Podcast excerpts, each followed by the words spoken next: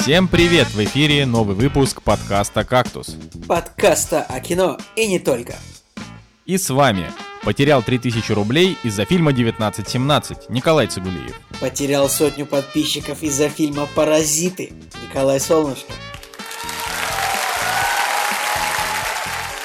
Сегодня в «Кактусе». Оскар 2020. Результаты, выводы, радости и печали.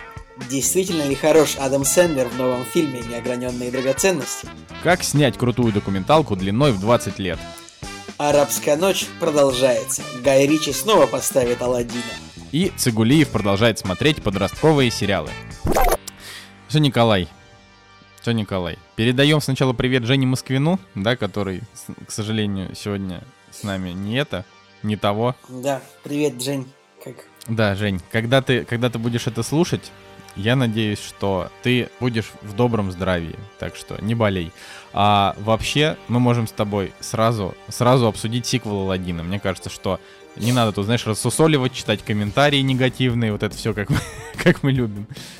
Так что... А вроде особо и не было негатива никакого, который нужно было бы отработать. А, так что ладно, правда. Ты разрешаешь, да?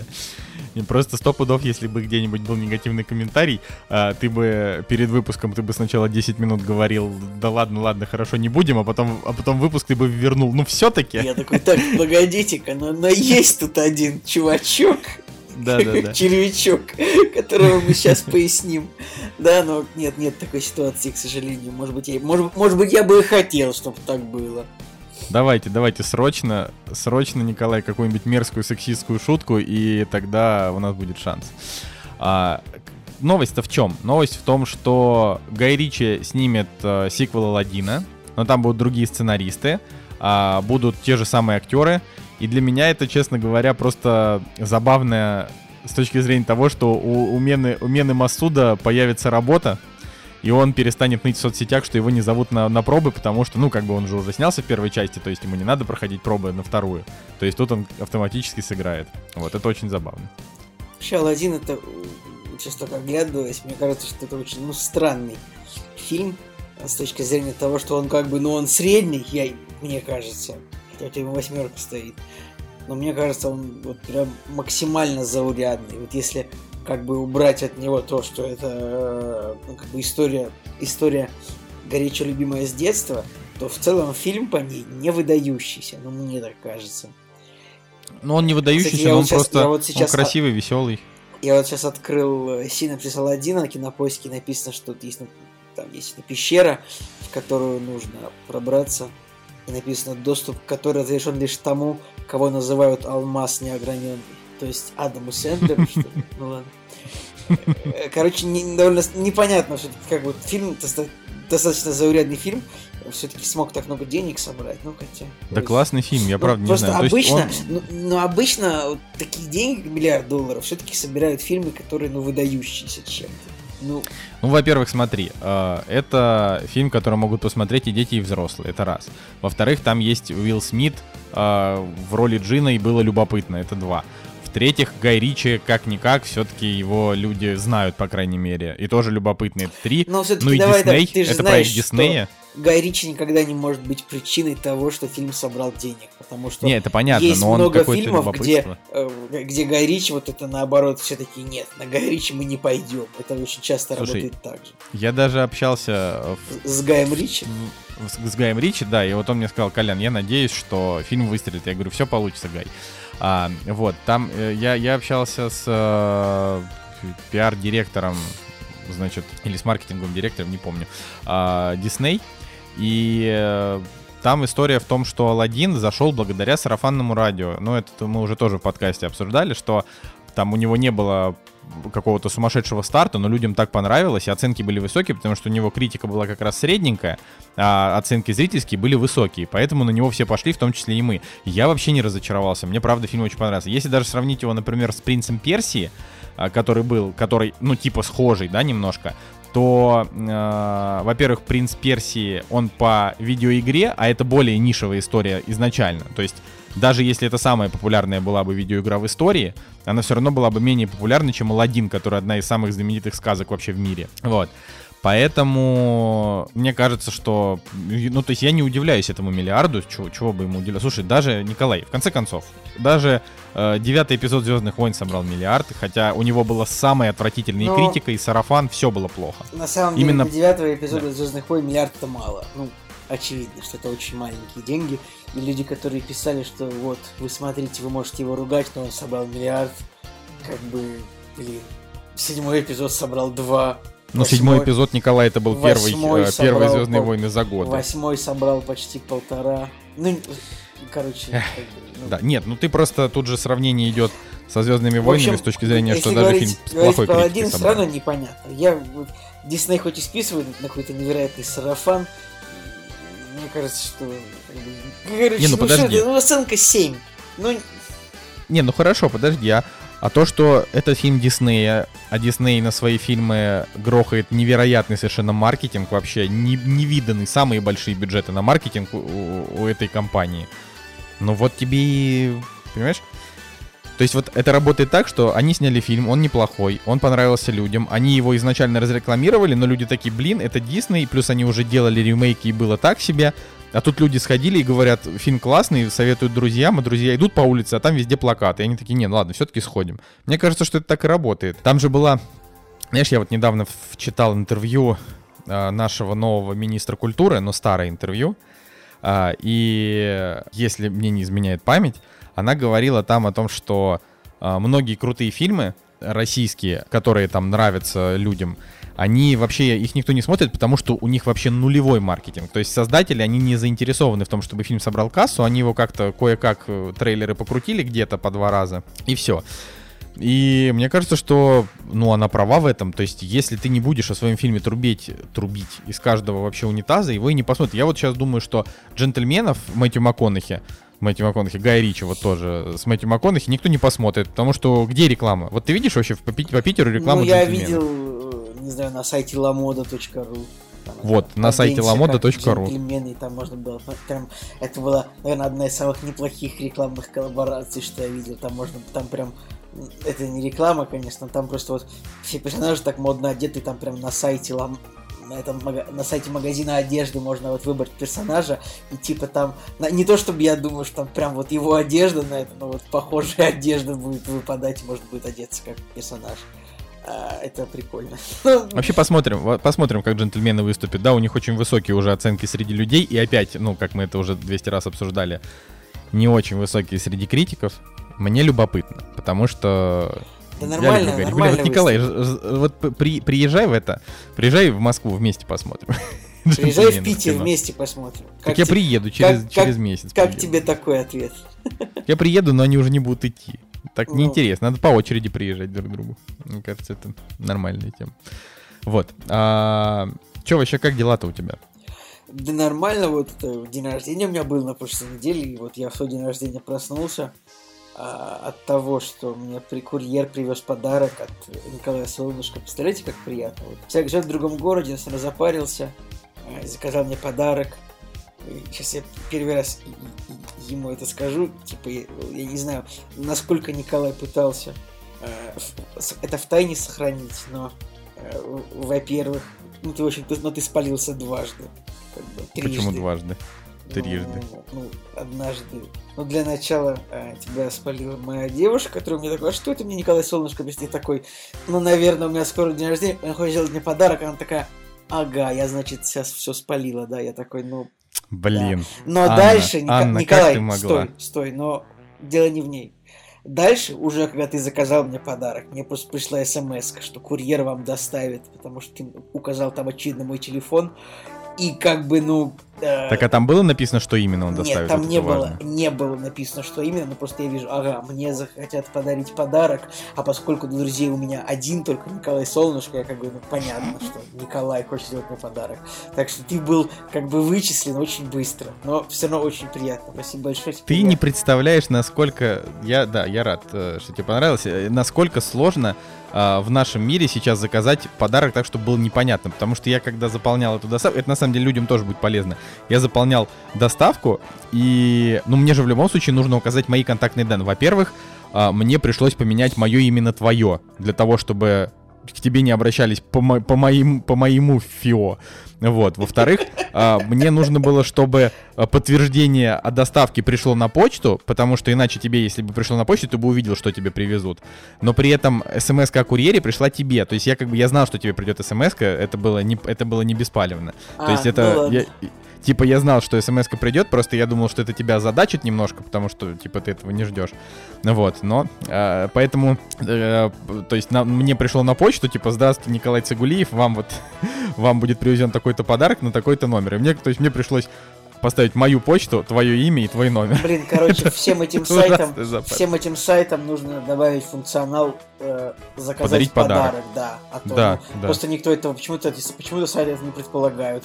У нас такой функционал есть только у магазинов, которые типа доставку цветов привозят. Да, да, да, да, да. У доставку цветов, ну или это вообще маленькие всякие магазины в Инстаграме, там, э, там привезти в подарок какой-нибудь набор конфет, да, или какие-нибудь, я не знаю, клубника в шоколаде. То есть вот всякую такую хрень а, ее могут делать, потому что это и рассчитано на то, что мужик увидел в Инстаграме и, и там заказал своей женщине. А если ты просто хочешь заказать человеку, а если ты хочешь iPhone подарить человеку в другом городе, например, или если ты хочешь, а, я не знаю, там, ну короче, это работает так, что либо ты заказываешь себе и даришь лично, либо вот такие вот тяжелые истории с палевом. Ну, в любом случае смешно. Ох, да. А, всем, наверное, интересно, что мне подарил Николай. Николай подарил мне, ну, он мне подарил колонку от одного известного, э, от одного известного нашего браузера с известным голосовым помощником. Мы не будем называть какую. Вот. Потому что покупайте это- нашу, у нас рекламу. Хватит. Да, хватит. Мы уже тут вообще рекламируем все, что можно уже. Это, может быть, уже было, могло быть уже 9 рекламных интеграций вот за эти 15 минут, но увы, их не было. Да-да-да. Э, И да, каждая из них была бы отработана, знаете. Очень хорошо. Да-да-да. Ой, смешно. А, да, друзья, и вот реально, ну, если у вас есть какой-нибудь друг хороший, подарите ему подарок на день рождения, даже если вот он живет в другом городе, даже если он живет на другой планете. Что ты мне сделаешь, я в другом городе, да, как говорится? Подарок тебе подарю.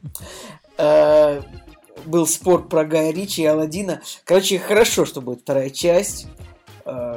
Нужно, конечно, я надеюсь, что во второй части они персонажа Алладина сделают более, скажем так, нарастят ему хребет. Я понимаю, что у нас Дисней очень, а, очень профеминистским становится все более и более, но в целом как-то вот Алладин был уж совсем лохом каким-то в первом фильме. Э, Это правда, да. Но зато там просто была классная он был Жасмин, за просто- которой было приятно Он наблюдать. просто лох, он был просто лошара. Я бы сказал, ну, просто лошпет. Он был вот просто такой лох.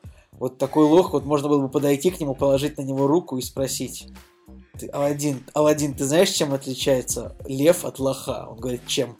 На, на льва нельзя положить руку. Вот. Типа, а вот Аладдин вот был такой лох в первом фильме. Я, конечно, я не думаю, что они сделали каким-то этим самым более мужественным, но почему желаем говорить всего хорошего, иногда нужно тоже человеку снимать фильмы, которые как бы деньги зарабатывают, а не только нас развлекают. Потому что все фильмы, которые мы снимаем, агенты Анкл, Король Артур, Меч Короля Артура, э, Джентльмены, все эти фильмы, они в высшей степени как бы развлекательны. Вот. Это правда. Но, да. А, я вот еще хотел сказать о том, что у фильма «Соник» уже появились э, первые оценки.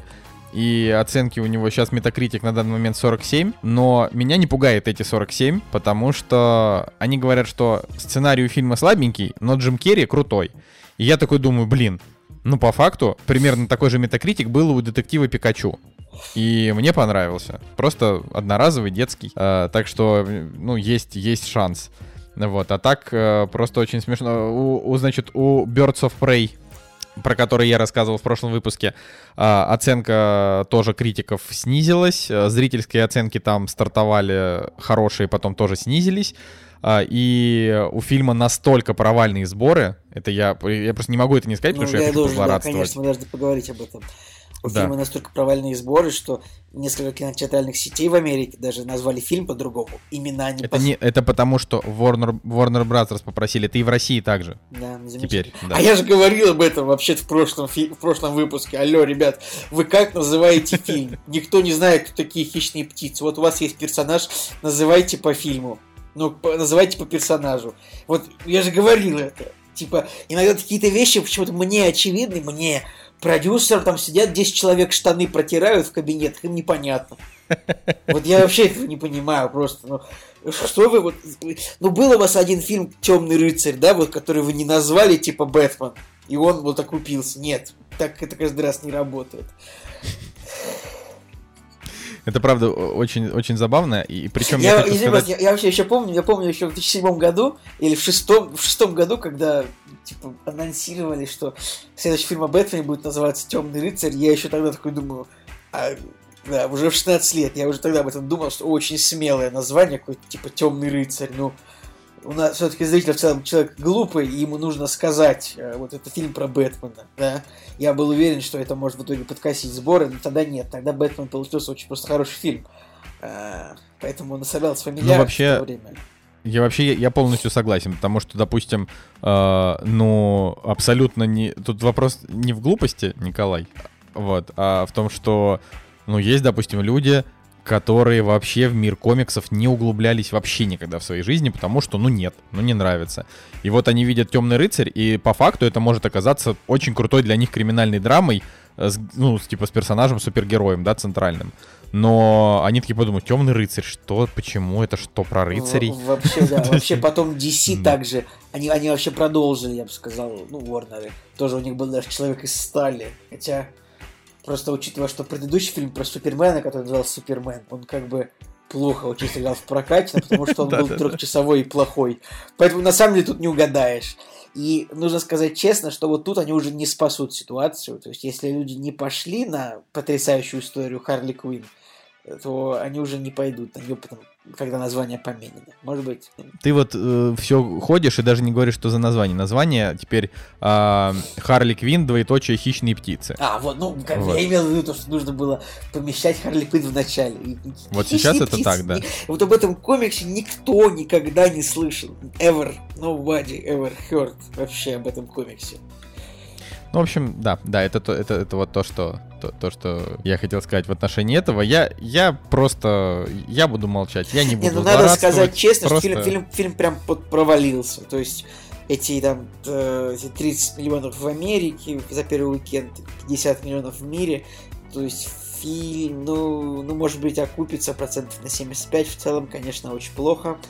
И обидно только, только обидно, наверное, за Марго Робби, потому что в целом, целом фильмы с ней были довольно успешные, почти все, где она играла. Ну, мне не обидно за Марго Робби, потому что она уже снимается еще в двух фильмах минимум, э, ну, значит, в роли Харли Квин, сто процентов, типа это будет э, «Отряд самоубийц», и это будет еще «Сирены Готэм Сити». Хотя, может быть, «Сирены Готэм Сити» отменят, на самом деле, вот так, если подумать что... Но точно будет «Отряд самоубийц 2», то есть там она уже съемки, э, значит, э, начали, или, или начались, как правильно сказать. Короче, да, уже, значит, вовсю в работе, поэтому Старт... она... Чтобы, э, если никогда не знаешь, как произнести ударение, используй другое слово. Съемки стартовали. Тут не ошибешься. Да-да-да.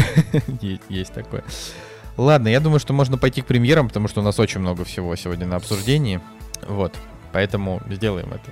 Да. Вот и они! Премьеры недели.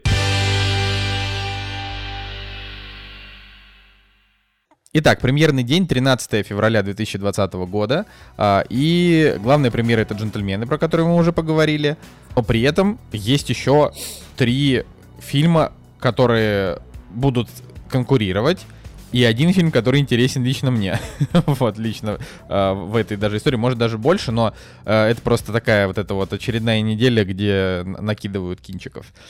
Поэтому, ну, наверное... Да, тут э, прямо выходит три фильма новых, которые выходят очень широко. Да, то есть, э, ну, начать с того, что Форест Гамп, один из самых культовых и лучших фильмов в истории, э, выходит в России, по-моему. Ну, я не знаю, кстати, в России он выходит первый раз в широкий прокат или нет. Вот сейчас я не хочу показаться кретином. Но, как бы то ни было, да, наверное, у нас его, у нас его, наверное, не прокатывали в 94-м. И для тех, кто любит этот фильм настолько, что хочет его пересмотреть на большом экране, это идеальный вариант. Я его очень люблю, но идти вот реально на большой экран смотреть я его не хочу, потому что это вот не из тех фильмов. Когда вот эта драма, да, а не какой-то там культовый супер фильм, типа там, не знаю, Терминатор 2 там или какой-нибудь Назад в будущее, да. Вот Фореста Гампа на большом экране почему-то пересматривать не хочется. Хотя я очередной раз скажу, что иное кино большие молодцы, и если вы там, не знаю, любите кино и любите Фореста Гампа, сходите, поддержите чуваков. Я на, самом деле, я дай докопаюсь до нейминга. Я не знаю, вот, ну, прокатная компания иное кино, я не знаю, чего иного в фильме Форест Гамп. Типа это самый типа это самый популярный фильм, ну, там один из пяти там, пять популярных фильмов, вот с Форест Гамп там он четвертый или третий, ну ладно. Как бы без обид, конечно. Ну, классно, что он выходит. Надеюсь, что... Николай, эти люди прокатывают все, все да, самые популярные да, фильмы. Да, да, понятно. Ну, переименовались бы как-нибудь. Э, э, а в общем, да. Ретро, ретро-кино. Ретро-кино. Ну, в общем, Форест Гамп выходит, и слава богу, выходит он, значит, на, э, на 180 экранах. Ну, нормально. Вот. Ну, его в основном, знаешь, там в Москве и в Питере там по, по, по 10 кинотеатров, там, я не знаю, я думаю, и в остальных везде, городах по 5. Везде, где вы живете, если это Российская Федерация, и вы слушаете «Кактус», я думаю, что везде можете посмотреть просто Гампа в кинотеатре. А он выходит как с субтитрами или... А, у нас нельзя, да, выходить с субтитрами в широкий прокат? Или можно? Почему? Почему? Можно. Можно. Я на этот ходил, на «Апокалипсис сегодня» с субтитрами ходил, на «Охотника на не с субтитрами. Это что, что, наоборот, круто. Они Вообще, вы, вот он выходит в целом с субтитрами или в дубляже? Мне вот да это... хрен его знает. Ну, так говоришь, как будто я вот этот... Э, как будто я из прокатной компании «Иное кино», и вот я могу тебе дать ответ. Ну вот потому от а... тебя и отписываются в Телеграм. А, я шучу. Не можешь дать ответ, ладно. Да, да мы это еще обсудим, да. Да, продолжай, пожалуйста. Да, ну, значит, фильм «Скандал». А, для меня этот фильм не представляет ни малейшего интереса.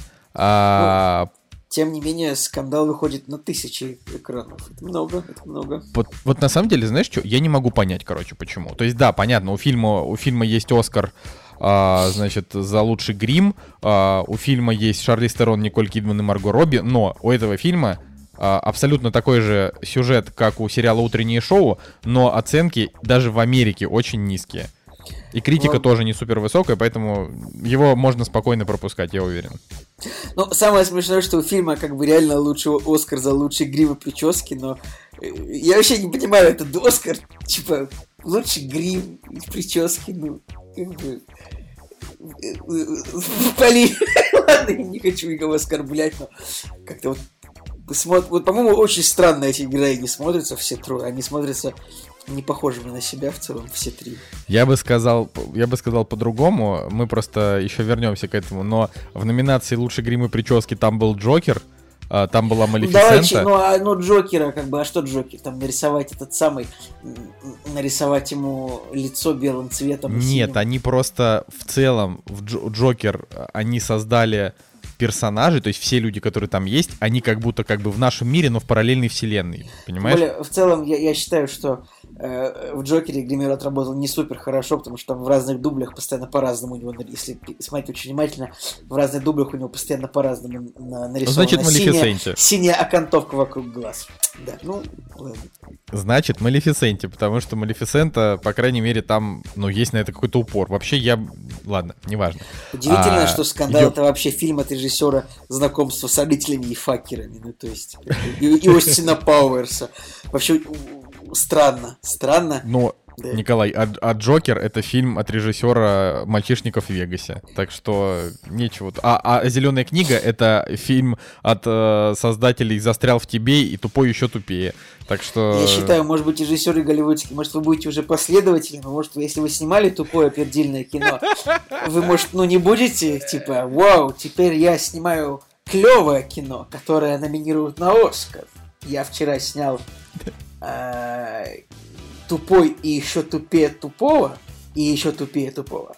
А сегодня я снял «Зеленую книгу», самый лучший фильм 2018 года, по мнению людей. Что это такое? Где вообще, почему переобуваются режиссеры? Я тоже не понимаю вообще, просто, просто обал, об, обалдели вообще, вот, пацаны. Вот Ну-ка соберитесь эти, и снова начните снимать Эти дерьмины. режиссеры, которые вот ну, меняют резко свои как бы, карьерные предпочтения, они мешают нам делать выводы односложные. Ха-ха, ну это фильм от, ну это фильм от режиссера знакомства с факерами. Что он может снять серьезного и хорошего? А в целом так у Джея Роуч, например, был, был фильм э, «Трамбо» пару лет назад, это что-то биографическое, и там в главной роли э, играл э, Брайан Брайан Крэнстон. Крэнстон. Э, И кто он был такой- номинирован на лучшую да, мужскую кто роль. такой Трамбо? Это у нас сценарист был такой. В общем, да, значит, Джей Роуч начал снимать уже серьезные фильмы. Надоело ему возиться с э, кривлением Бена Стиллера в роли Гейлорда Факера. Ну, да и фиг с ним. Да, это очень смешно. На самом деле, когда ты начинаешь отслеживать, ам, ну, типа, то, чем занимаются э, те, чей образ у тебя в голове идиотский, ты начинаешь удивляться. Я, например, посмотрев «Неограненные драгоценности», которые мы с тобой сегодня обсудим, братьев Севди, я решил посмотреть, а действительно ли Адам Сэндлер последние Да. 20 лет снимался Адам только в Сэндлер дерьме? снимался только в говне. И это... Нет, э, это не нет? так. Ну, то есть, это, это не так. У него есть фильмографии, фильмы с нормальными оценками, у него есть мультики с нормальными оценками, а, то есть, не считая а, пердильных комедий, которые он снимал, в его фильмографии последние 20 лет были нормальные проекты, более-менее. Да, Мне конечно, нравится, там- как ты берешь такой широкий промежуток вот последние 20 лет. Нет, ну смотри, просто все говорят о том, что вот Адам Сэндлер Я тебе типа, так скажу, совсем скатился. Адам Сэндлер начал сниматься в кино широко, скажем, с 95 года, с фильма Билли Мэй, ну, там, вот прям так, чтобы он был, типа, стал популярным, там, с 95-го. Поэтому говорить, вот брать последние 20 лет, это будет 80% его карьеры. Не надо брать последние 20, возьми 10 Хорошо, лет. хорошо, я беру 10 лет. Вот за последние 10 лет у него были «Монстры на каникулах», это мультики с хорошим рейтингом. А, у него был, э, значит, э, фильм «Истории семьи Майровиц», который критики, критики отметили как хороший. И ты можешь, конечно, сказать, что, ой, да это очередное там дерьмо про евреев, но... Я вижу, что это фильм Ноа Баумбака, как бы, но... Во-первых, это снял Ноа Баумбак, во-вторых, это, ну, это все-таки драма, а не, не пердильная комедия. Давай, ну, я просто последовательно. я, я, я вижу. Вот. А, плюс он э, снялся в фильме в одиннадцатом году. Он снялся в фильме «Притворись моей женой». Это хорошая комедия, она приятная. Он снялся в фильме «Одноклассники», которая первая часть была норм. Мы на нее, по-моему, даже вместе нет, в кино нет, ходили. Николай, Николай, была ничего. одноклассники, они что первые очень плохие, что вторые, без этого. Кстати, удивительно, что фильм «История семи Майровиц», э, фильм Ноа Баумбака, это тоже история, э, значит, Дэнни приехал в Нью-Йорк к отцу, привез свою дочь, свои проблемы. У, э, т-т-т-т-т, у Дэнни есть дочь от другого брака, которая живет в Лос-Анджелесе. Опять, типа, вот это вот. Так это, тема. вот я, я читал исследовательскую статью о творчестве Ноа Баумбака после того, как я посмотрел «Брачную историю», потому что другие фильмы я его не видел. И вот в этой статье я узнал о том, что тема Нью-Йорк против Лос-Анджелес — это вот одна из центральных тем его творчества. Ну Точно да. так же, как а, нервные персонажи, страдания, основанные непонятно на чем, рефлексия, вот это саморефлексия. Короче, это вот он об этом всю жизнь снимает. Брачная история это просто лучшая из его историй. Те, что он сделал. Ладно, Ладно, мы говорили про премьеры. да, возвращаемся обратно. А, Короче, скандал, я на него не пойду, ну его нафиг. Лед 2 еще выходит. Лед 2 уже похвалил даже оптимистр. Фильм снял Жора Крыжовников, поэтому я, конечно, Лед ли 2, буду его самая большая премьера этой недели. Э, Полторы тысячи кинотеатров по, ну, судя по прогнозам, она соберет. Ну, это по прогнозам, короче, вот у нее будет больше всего сборов за эту неделю, там, типа, 500 миллионов должна собрать. Судя по прогнозам, потому что это как бы мелодрама. 14 февраля, Александр Петров, там же Петров играет, да? Да. Ну, Ну, не Сидоров же никак. А, просто у, у первого льда хорошие оценки. У первого льда сборы 26 миллионов долларов. То есть полтора миллиарда рублей. Да, нифига, полтора миллиарда рублей. При бюджете в 150 миллионов. Поэтому... Единственное, что я не смотрел первый лед, но в моем понимании мелодрамы нужно снимать в одной части, не делать никаких продолжений. А сейчас, после того, как Холоп стал самым кассовым фильмом в России, правильно? А, кроме, Правильно. то есть он только Аватар, да, не обогнал. Э, я боюсь, что там будет Холоп 2, Холоп Кстати, 7. удивительно, что вот у льда у меня из друзей ни у кого не стоит оценка. То есть у первого льда, то есть если взять фильм какой-нибудь, не знаю, Форест Гамп, там у меня стоит там, не знаю, 16 оценок у друзей, то у льда 0 оценок стоит. Видимо, ну никто его не смотрел, я правильно понимаю?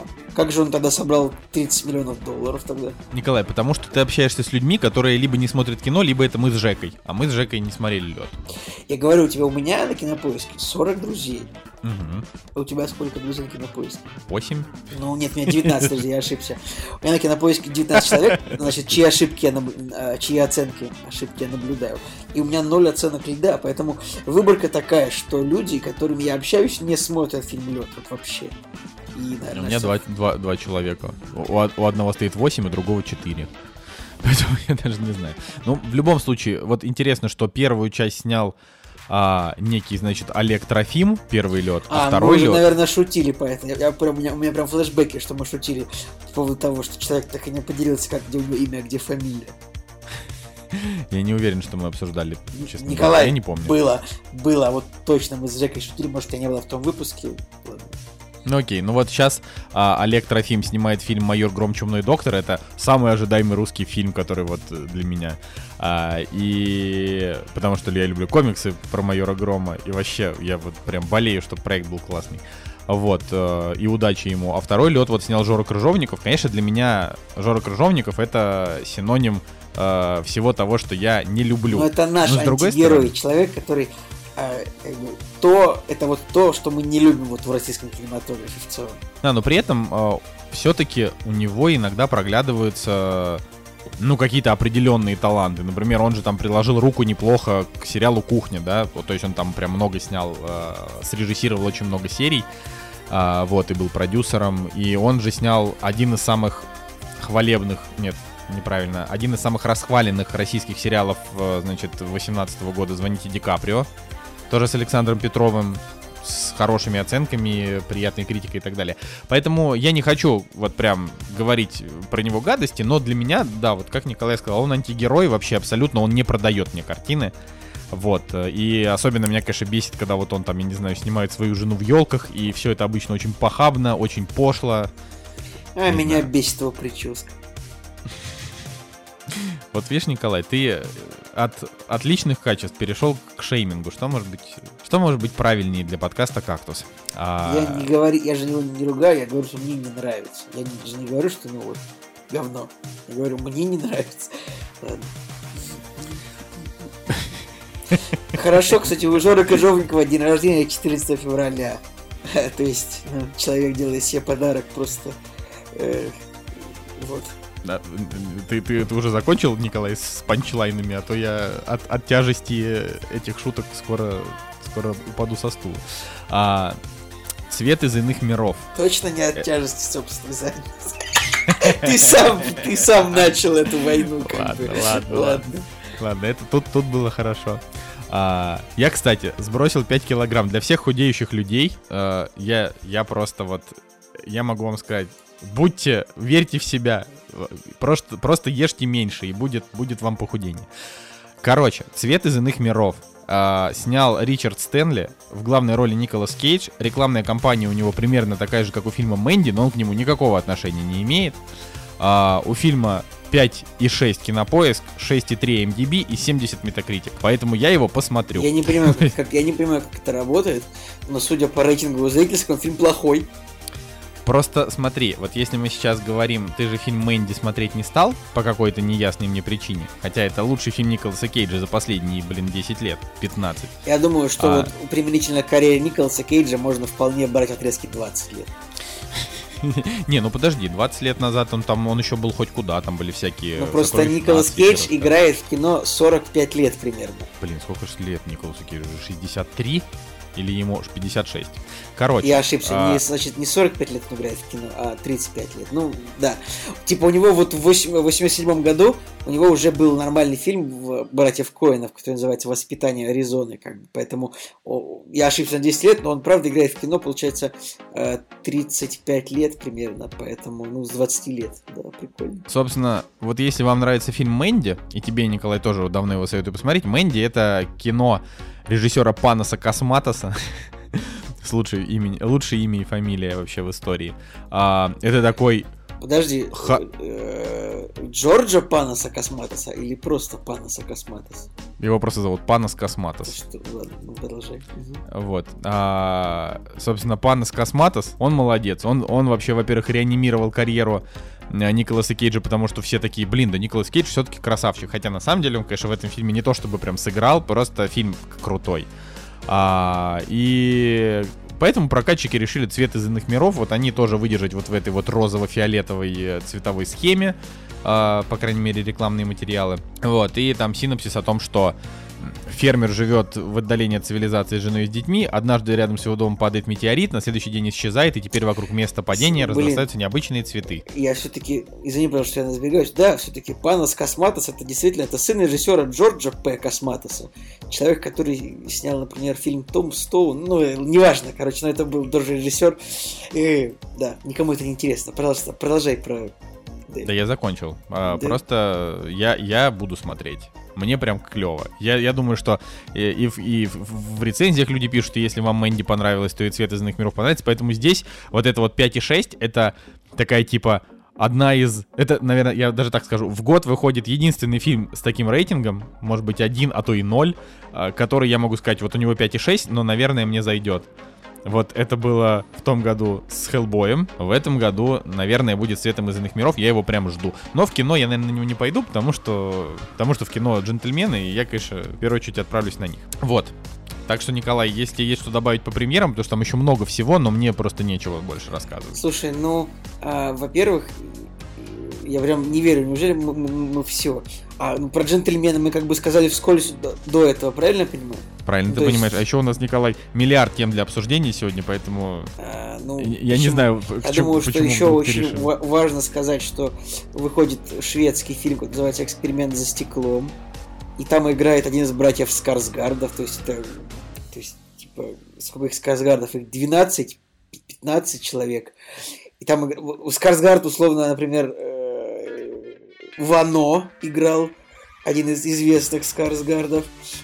Потом отец их э- играл, значит, в Чернобыле. Э, Так что, если хотите еще посмотреть на одного шведского Скарсгарда, вот их, их уже... Сколько их, Николай, посмотри. Реально их чек 7 уже в кино, в кино снимается. Это же вообще невозможно. И главное, они младше, они все очень похожи. Вот, например, этот Вальтер Скарсгард, он выглядит так же абсолютно как Скарсгард, который играл в «Оно». Да нет, совсем не похож. А, Единственное, что я могу сказать про фильм «Эксперимент за стеклом», это то, что это э, шведская... ш- Это шведский дизлайк, если ты смотришь описание. А вообще, Скарсгардов их, а, значит, раз, два, три, четыре, пять братьев и батя. Вот. А, по-моему, есть один Скарсгард, который к ним не имеет отношения. По-моему, то ли Александр Скарсгард. Нет, Александр Скарсгард Тоже- тоже, сын э, тоже Стеллана сын? Скарсгарда, да. Ну ладно, просто он не похож. Но вообще вот как бы Александр, Стеллан и Билл, вот они прям очень известны. А Сэм и Густав, я про них вот толком ничего не знаю. И про Вальтера тоже. То Ну есть вот, есть шанс. Ну, он есть, но я, пожалуй, пропущу его в этот раз. Хотя вот так вот, если посмотреть, что Густав Скарсгард — это сериальный актер. То есть его вы мо- могли там увидеть, например, в «Мире Дикого Запада». А вот э, Сэм Скарсгард, он вообще играл всего один раз в 87 году э, в фильме «Джим и пираты», у которого даже постера нет, поэтому э, актером его можно пошло. назвать большой натяжкой. Просто, да, решил сняться, да и все. Ладно, Николай, пойдем с тобой уже дальше обсуждать Ну, интересные пойдем, вещи, пойдем. потому что, да, премьеры это... Премьеры все, да. На- э, пишите, на что вы пойдете. Вот это прям интересно, потому что вдруг кто-то такой, нет, мне не нравится Гай Ричи, но вот на фильм... Блин, вообще, наверное, наверное нужно пойду. устраивать опросы в группе. На что пойдем на этой неделе, а? Не нужно? Да, Жека делал это, Николай, лет пять назад или там четыре с половиной, и... И это не пользовалось такой популярностью. Ну, сейчас-то мы выросли, у нас же много теперь подписчиков. Мы теперь- Ой, как так мы много. теперь продаем Просто рекламу, Мы а тонем. нас приглашают Курган, Дудю, мы известные блогеры, мы с этими общаемся. Ой, Хорошо. я сказал это Вера. не в той вселенной. Я сказал это в той вселенной, где этого не происходит. Если сл- вы слушаете это в той вселенной, в которой это происходит, я рад за вас и за нас из той вселенной. Да. Ладно, Оскар 2020. «Кактус» — подкаст о кино и не только. Ну что, Николай, я даже не знаю, с чего начать. Так много всего, что, что мне хочется сказать по поводу Оскара, что лучше ты начни, а я тебя послушаю. Э, Слушай, ну, э, во-первых, тут была такая история, что я очень долго старательно портил свой режим дня, вот просто портил, так, чтобы в одну прекрасную ночь с комфортом сесть и посмотреть Оскар. А Оскар начался в 2.30 по московскому времени.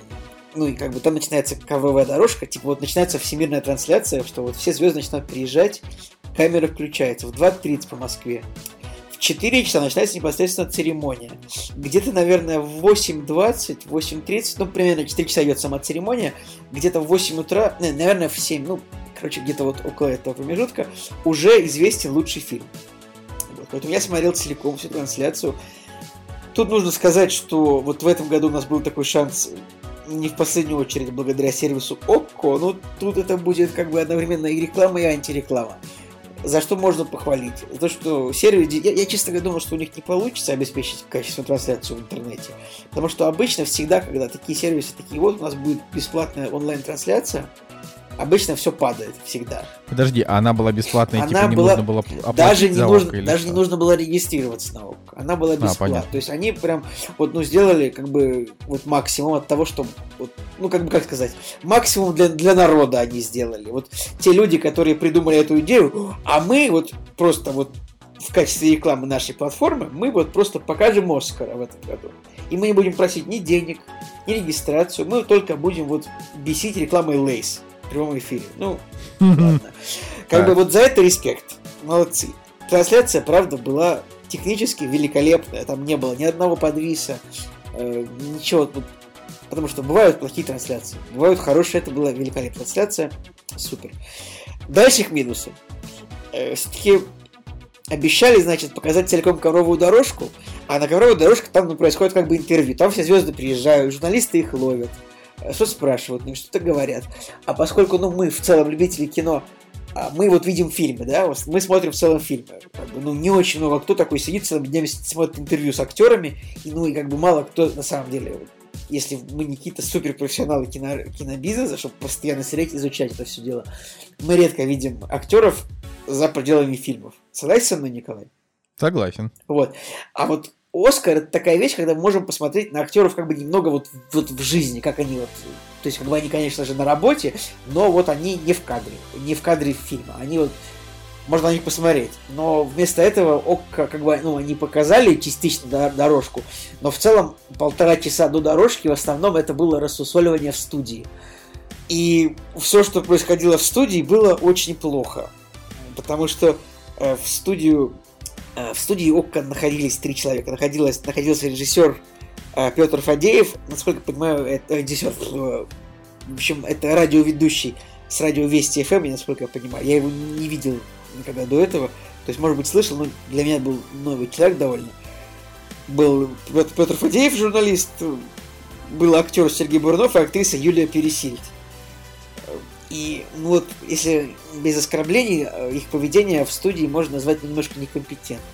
То есть Петр Фадеев, как- ну короче, у них, у всех троих даже не было бумажек с тем, что вот они не выглядели идиотами в элементарных вещах. Типа, а ой, а кто номинирован на эту награду? Ой, а что за награда? Конечно же, покорила всех Юлия Пересильд с вопросом, а визуальный эффект это что такое? И, а почему кролику Джорджа награда за адаптированный? Адаптированный сценарий это как? Адаптир... Почему адаптированный? Ну, то есть, я как бы, я не считаю, что, в принципе, вот этим актерам обязательно нужно знать вот все эти вещи. Это не нужно знать актерам, это никому не нужно знать, кроме тех людей, которые ведут для других людей трансляцию Оскара. И уж раз уж вы посадили этих ребят в студию, то надо было как-то немножко объяснить, что происходит. И, как бы, короче, вот в студии происходил максимальный непрофессионализм. То есть якобы актеры, э, блин, присутствующие в студии, они как бы делали вид, что «О, опять Джокеру не дали премию за что-то там. Опять Джокера прокатили. Но как вообще происходит вручение Оскара? Как бы к моме- на тот момент, когда вручают Оскар, уже вручено 7 премий до него. Вручен Золотой Глобус, вру- вручена Брит- премия Британской на Академии, вручена премия гильдии продюсеров, гильдии сценаристов, гильдии актеров. В общем, и всегда, вот всегда, когда вручается Оскар, на каждую номинацию уже всегда есть один самый явный претендент и один как бы вот возможный. Не бывает такого, что э, за премию на самом деле, за, за статуэтку на самом деле борется пять номинантов. Не бывает. Борется один, и вот второй бывает. Тут вот во всех номинациях, тут вот, тут реально вот во, во всех 20 номинациях а, везде вот было понятно, кто выиграет, было понятно доподлинно, кто выиграет. Только вот единственная интрига была. Буквально лучший фильм было непонятно, что это будут «Паразиты» или э, 917. Или потому что букмекеры давали на, на 1917 букмекеры давали один к полутора, на паразитов один к двум. Паразиты обскакали. И вот единственная неожиданность это реально то, что Сэм Мендес не выиграл лучшего режиссера, потому что на него букмекеры давали вообще один к, а, один к 20, 1-1-2, то есть вообще вероятность была очень высокая. На Пон Джун Хо, режиссера «Паразитов», букмекеры давали 2, э, или там 2,5. Это единственное, что было неожиданно. Все остальные номинации, вот они, они уже давно решены, расписаны. Там не было вообще ничего неожиданного. Поэтому делать вот, ну, вот изображать в студии вот эту, а может быть Джокер выиграет, а может быть Марго Робби выиграет, не надо, потому что понятно было, что за актера выиграет что Хоакин Феникс, понятно было, что он получит за Джокера, понятно было, что Зельвегер получит за Джуди. Как бы, ну вот, мне, человек, который, в принципе, следил за этим, мне это все было немного, ну, я говорю, ну за что вы ломаете комедию, ребят? Вот у вас есть, типа, 90%, что выиграет такой-то, и 10% что это. Все, остальные не, ну, Николай, я не совсем понимаю твои тезисы. Во-первых, нет, в смысле, я понимаю твои тезисы, я не совсем понимаю. Ну, во-первых, типа, женская роль второго плана... Нет, а... Лора Дерн выиграла все. Вот во всех номинациях, где она участвовала, она там женская роль, вот тоже на Лору Дерн там был коэффициент вообще 1-1-10. То есть там Николай, был... ну не, не суди Николай, этими, как Николай. называется. Ну ты, она ты, выиграла, ты вс... она выиграла ну, типа, все То, как люди до... на него ставят. Ну так это же просто, так, понимаешь, это типа с одной стороны да, с другой стороны, «Паразиты» лучший фильм, это было непонятно, понимаешь? Я Потому что все тебе, ждали, что, что выиграет 917, а не «Паразиты». Я тебе и говорю, что была единственная интрига вот в этих двух номинациях. Хорошо, а лучший сценарий почему «Паразиты»? Почему не достать ножи? Почему не брачная история? Я не знаю, да что угодно. Ну, то есть ты говоришь, что было понятно. Почему... А лучший адаптированный сценарий? Почему кролик Джоджо? Почему не ну, ирландец? Короче, да что угодно. Почему что... вообще Скорсезе, который чуть ли не, я не знаю, владелец киноакадемии, не получил ни одной награды вообще никакой? То есть я к тому, что э, для тебя, может быть, было очевидно, потому что ты смотрел по коэффициентам, но, блин, даже для меня, который следит тоже так же, как и ты за ну, всем, было смотрел, не очевидно. Ну ты ведь смотрел... Э какие награды до этого получались в этих самых... В да, конечно, для меня, но для ну, меня все. было очевидно только... Э, ну, то есть и то, Николай, для меня это стало очевидно только буквально за неделю до Оскара, потому что я посмотрел, естественно, там, я не знаю, Бафта, гильдия режиссеров, гильдия ну, сценаристов. Все. Поэтому для меня было очевидно... Ну и этот, господи, и Золотой Глобус. Поэтому для меня было очевидно только, значит, Хакин Феникс, Рене Зельвегер э, вот, и вот. Брэд Питт. Вот, вот, вот э, тут Брэд я был уверен. Питт, ну, ну, короче. А еще я думал, что режиссер выиграет 100%, значит, Сэм Мендес. Вот, это главное, это единственное, это главная, единственная неожиданность Оскара, это то, что выиграл не Сэм Мендес. И вот из-за этого я потерял деньги. Потому что у меня был... Вот мы дальше будем обсуждать фильм э, «Неограненные драгоценности», где там человек тоже э, ставил на невероятные экспрессы, э, экспресс-ставки. Экспресс-ставка — это когда э, ты делаешь, значит, ставку, которая выиграет при том условии, что ты, у тебя выиграет 10. Ну, то есть ты вот поставишь на 10 событий, которые случатся. У меня там были, у меня там были было несколько ставочек, которые вот именно Сэм, не победа а сколько Сэма бы ты выиграл, А сколько бы ты выиграл, если бы Сэм Мендес э, взял Оскар? Э, ну, я бы мог выиграть, не знаю, ну, 13 тысяч рублей. Ну, это не, не то, чтобы я это прям, мне хотелось прям так заработать денег, это просто ставка, это на самом деле всегда лишний способ более страстно следить за, за процессом. Но я скажу так, я не расстроился, потому что меня просто порадовала победа паразитов. Я не знаю, почему мне показалось, что это, это очень... Мне показалось, что это очень, очень по-доброму и очень тепло получилось. Прям как-то вот более порядочно, чем если бы выиграл Мендес. Хотя, более порядочно. Ну, как-то ну, вот, на самом деле... блин, ну реально, вот вышел режиссер Пон Джун Хо, и он выиграл Оскар за Оскар, он был такой счастливый каждый раз. Ну, я не знаю. Потому что Сэм Мендес бы вышел такой. Спасибо вам, конечно, за второй Оскар. Ну, давайте, ребята, как бы. Ну, ну, просто Пон Джун Хо, типа, включил улыбающегося корейца. Этот чувак, э, этот чувак уже забрал золотую пальмовую ветвь, понимаешь? Короче, я вот так могу сказать, что а, для меня вот этот Оскар, это худший Оскар, даже несмотря на то, что прошлый выиграла «Форма воды». Потому что, в принципе, в прошлом Оскаре было очень много достойных картин, которых также наградили. Здесь я просто в ужасе. Ну, во-первых, если кто-то вообще следит за кактусом и немножечко за тем, чем я еще занимаюсь, например, там, телеграм-канал, еще там какие-нибудь какие-нибудь инстаграм, но это в основном друзья, да, то люди знают, что вот я прям очень не хотел, чтобы выиграли паразиты, И я вот прямо сейчас скажу это еще раз. Я вот от меня отписалось больше ста человек после того, как я написал пост на тему того, что я в ужасе от результатов Оскара. И пусть эти люди идут в задницу.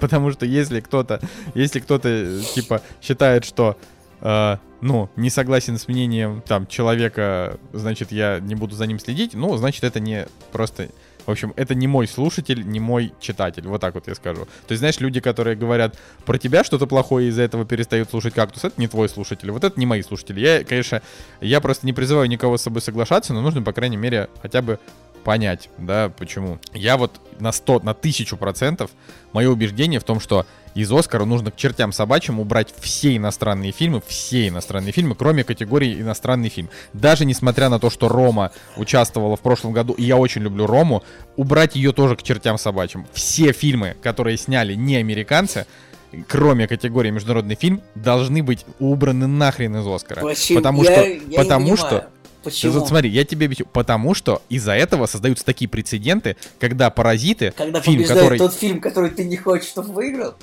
Нет, я тебе говорю, создаются прецеденты, когда у нас один из самых сильных, наверное, а, по составу Оскаров в этом году. То есть просто, понимаешь, ты, для тебя, то есть ты такой говоришь, да, было понятно, что паразиты. Николай, я Нет. очень, я просто напомню в тебе. В том-то и дело, что Нет, я говорю, подожди, что- дай я не говорю, что понятно, что паразиты. В том-то и дело, это у меня была вообще единственная ставка, которую я не делал лучший фильм, потому что я до конца вот не знал, что будет паразиты 1917. Не, ну вот я тебе... Ладно, даже дело не то, что лучший фильм. Вот а, «Паразиты» выиграли лучший фильм, а, лучший сценарий, лучший международный фильм а, и, значит, еще и лучшего режиссера.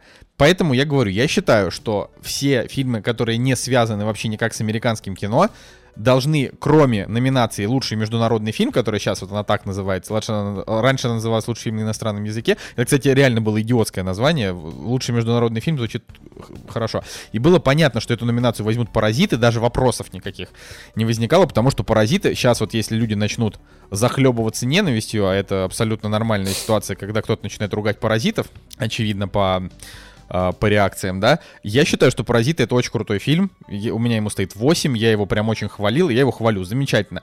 Но от Оскара он должен был идти к чертям собачьим, Да потому почему? что у нас, смотри, у Почему? нас, у нас есть, у нас есть американская премия. И вот мы берем, да даже берем просто лучшего режиссера. У нас есть Квентин Тарантино, А почему который не- снял, который снял а лучший почему свой фильм. вот почему Оскар, мне кажется, это мне кажется, это международная премия. Типа вот Нет. у нас как Нет. бы вот, ну, э, меня просто ты, ну, ты меня сбиваешь с толку. Я просто, я не, просто- я не могу, я не знаю, как, а, как, как бы, как, как, как с этим спорить. Вот Ты, ты считаешь, Смотри, что Николай, вот, вот то, что я так считаю, это как бы, я прекрасно понимаю, что это так не работает, и я, ну да, ну да, пошел я нахер. Вот это, я, я прекрасно это понимаю.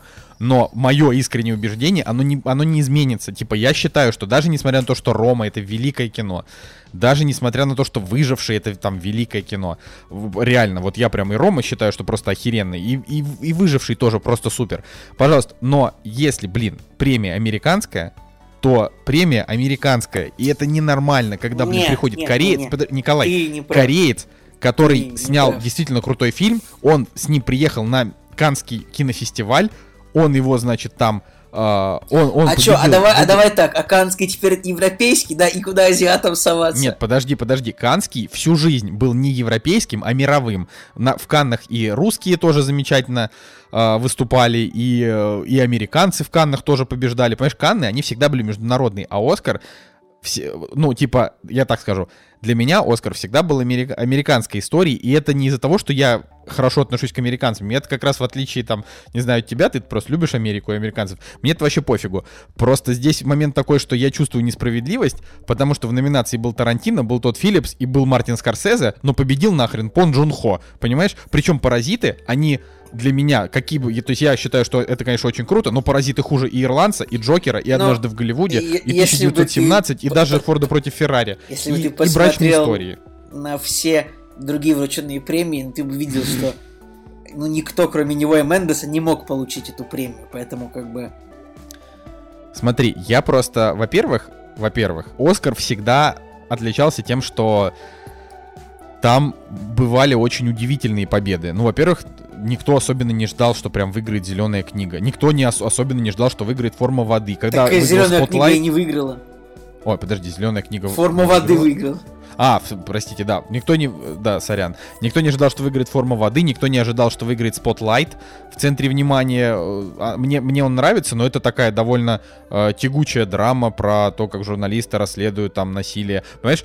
причем это там вообще была такая, такой Оскар интересный в том году, когда не было ни одной картины, которая собрала много Оскаров, там все там по чуть-чуть. Вот. И поэтому, когда я смотрю, что у нас есть э, то есть, вот в номинации лучший фильм, да, согласен, маленькие женщины, можно было их туда даже не добавлять. Очевидно, что кролик Джоджо, а, он, а, ну, просто не совсем оскаровского формата, да, это вот он там взял какую-нибудь награду в Торонто, он там мог бы выиграть в Санденс, это, это можно. Но это, да, это там не Оскар. Э, Но и брачные истории, и Форд против Феррари, и Ирландец, и Джокер, 1917, и главное, что Тарантино, это намного кру... на три головы круче, чем Паразиты. Я не могу понять, почему Паразиты э, то есть, почему киноакадемия проголосовала за них, я не могу понять. Типа, вы чё, у вас, у вас Тарантино снял самый голливудский Николай, фильм в истории Голливуда. Давай, вот, самый про- давай голливудский. про, про Тарантино. Вот, во-первых, ты с ним уже надоел. У меня просто так Во- горит жопа, просто Во-вторых, во-вторых, вот если бы фильм Тарантино вышел в январе, вот он, может быть, бы и выиграл все. Николай, а так- Паразиты вышли, блин, в 2018, мне кажется, году. Я вообще не Ну, понимаю, а до. Америки они добрались вот недавно, они их не распробовали. А Тарантино Мгм, вот, вот мгм. я правда, я читал очень много английской прессы на этот вопрос именно. Мне же нужно было понять, на что ставить. Я как бы реально сидел и прям я разбирался. И я реально я прочитал несколько мнений о том, что ну вот если бы Тарантино, вот фильм этот не вышел, не вышел летом, а так он вышел летом, он летом забрал себе все внимание, вот все. Летом были разговоры только про фильм Тарантино. Вот больше вообще никаких фильмов не было летом. Вот если так уж посмотреть. Именно, именно ну, из таких из серьезных фильмов там были, конечно, Мстители, ну или что-то еще.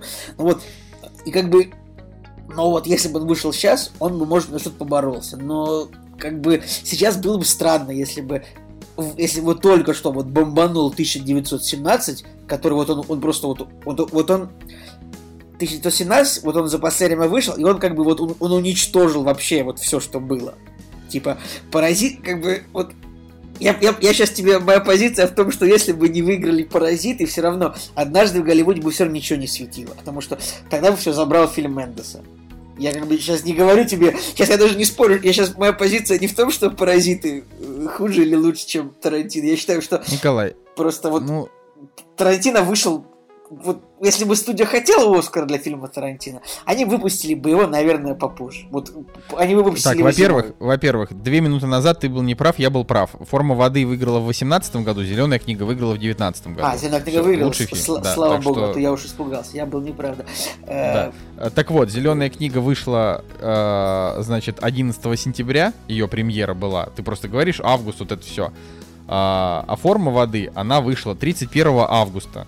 Поэтому, Николай, то, что ты то, то, что, то, что вот ты говоришь, что Тарантино э, в августе показывали, и поэтому про него все забыли, это bullshit. Ну, ну реально, типа, как бы Николай, просто Николай, вот не в данный хочу момент просто Тарантино Но bullshit это то, что ты говоришь, что только американский фильм должен номинироваться. Смотри, смотри, дело в том, что это- не только в Америке хорошее. Это, да, блин, я согласен, но есть же куча премий. Не, я согласен, что это может быть bullshit, но это просто моя позиция. Вот, смотри, это, это моя позиция, это мое мнение. Я считаю, что так должно быть, потому что всему свое, свое, это, э, всему своя, всему свое место. То есть вот есть, есть Где премии родился, мировые. тому пригодился. Нет, смотри, есть мировые премии. Е- вот, допустим, я не знаю, и Берлин, и Всё, я- Венеция, я, понимаю, и да, Канны. е- есть фестивали, но если вот там же как эти номинанты выставляются, там же выставляются, потом члены Академии голосуют, да, нет, да, нет, всем паразиты понравились, все такие, да, вот выставим. Так вот, ты понимаешь, я И вообще... они ш- вот Но они всем чё- зашли, всему миру, всем, вот Академии там сколько там, 4000 человек, они вот выбрали, им понравилось, все, они Вот я говорю, проголосовали. для меня это шок. Вот для меня это шок. Ты понимаешь, я до сих вот когда я об этом вспоминаю, у меня так горит, я просто не могу. То есть я думаю, как киноакадемия это сколько десятков тысяч человек вообще? Сколько, сколько это Там не людей? десятков кто тысяч. вообще? Там Кто их 4000 дернул? человек. Не, ну просто, то есть это, это насколько вообще нужно блин, неуважительно относиться к своему вообще под своему кино, чтобы дать победу Кореи, чтобы вообще допустить его в номинацию лучший фильм, так нельзя. Ну это Блин, неправильно. ты ну такой давайте. вообще, ты такой протекционист. Почему? Ой, давайте всех прогоним, давайте только американским фильмам. Да почему? Ну вот если им понравились паразиты, это же честно. Ну вот, э, понимаешь, я говорю, что это, это просто очень странные правила, э, которые сами себя постоянно нарушают. Понимаешь, почему вообще «Паразиты» выиграли и в номинации «Лучший международный фильм» и в «Лучший фильм»? На, ка- почему Потому они не что- должны были попасть в потому номинацию «Лучший что фильм», они потому что они в номинации «Лучший международный фильм». А если, подожди, а если мы считаем, что «Оскар» это у нас международная категория, тогда почему у нас только «Паразиты» э, из всех международных фильмов представлены в тысячи категорий, а все остальные иностранные фильмы не представлены? Почему А, у нас только давай «Паразиты» представлены? Давай так. Возможно, я не ручаюсь, но возможно, какие-то из этих иностранных фильмов не шли кинотеатрах Лос-Анджелеса в том году. Это может, Потому это что все-таки есть такое вот, на самом деле, так, для слушателей скажем, что единственное правило, по которому решается, выдв- можно ли выдвинуть фильм на Оскар или нет, это то, что фильм там за календарный год, за предыдущий, он должен идти в кинотеатрах Лос-Анджелес Каунти, то есть Лос-Анджелесской области. Он должен идти в кинотеатрах.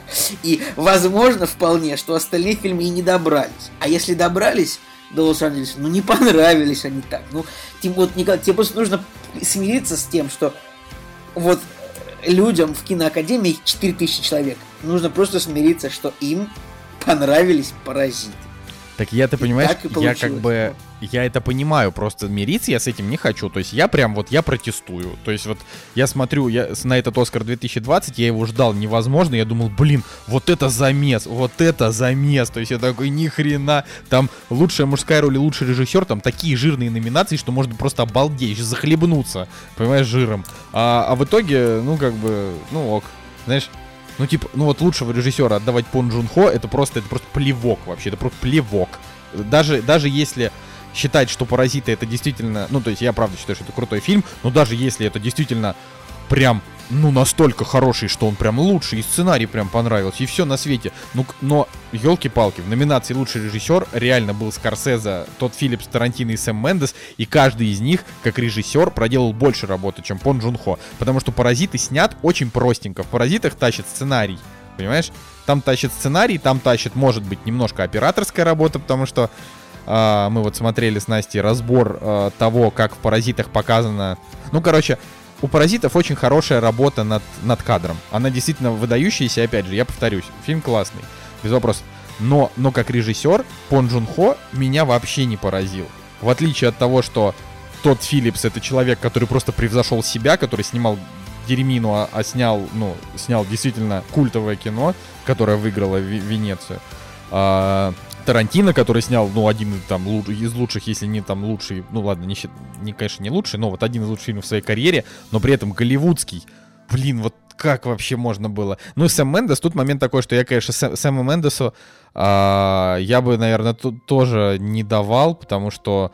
Но тут история с тем, что Ну, ты в вот- 1917... Ну ты так тут ты, ты говоришь, вот Фи- Филлипс должен выиграть, Скорсезе и Тарантино, но они не выиграли ничего. То есть Ну, вот, не выиграли, вот, да. типа вот были там четыре премии, и там везде выиграл Сэм Мендес, по-моему, как бы, ну, блин.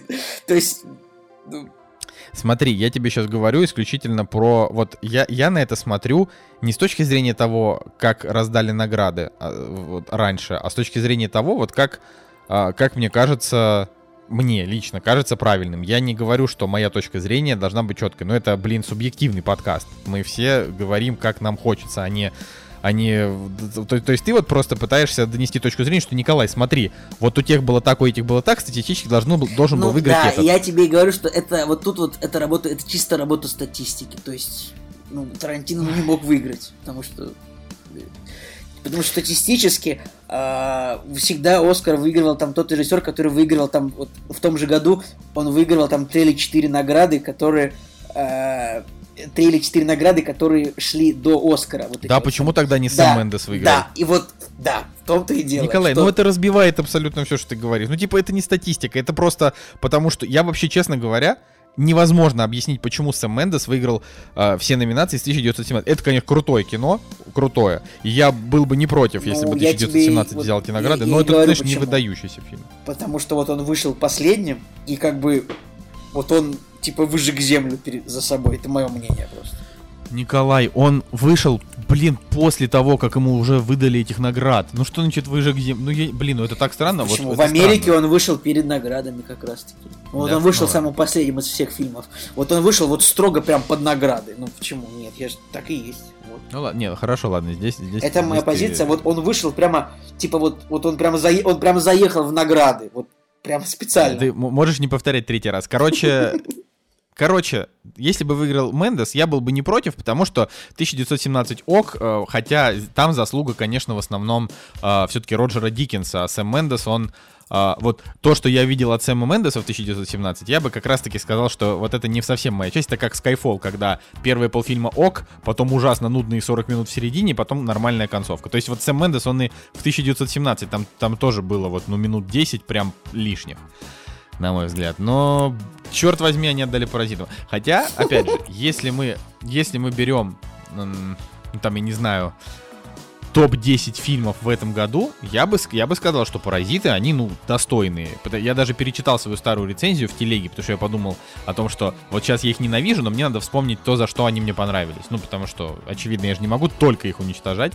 Вот, и правда, ну, хороший сценарий, не раздражающие актеры, э, необычность его э, как бы необычное вот это жанровое разнообразие, да, А, но все равно этот фильм не лучше, чем, чем однажды в Голливуде. Вот однажды в Голливуде это вообще это абсолютно в- вообще это вне жанровый фильм. Вот паразиты он разнообразных жанрах, а однажды в Голливуде он вне жанровый. Это как вот, то есть я я просто не могу понять, какого хрена вы не дали ему награду. Но ладно, давай мы не будем реально на этом зацикливаться еще 40 минут, просто пробежимся по победам и что вообще как. Ну, короче, э, Э, Блин, Николай, да. однажды в Нет, не Голливуде- однажды в Голливуде, ну, как бы, вот он, он типа вот выиграл как комедию, да, вот на Глобусе и сценарий.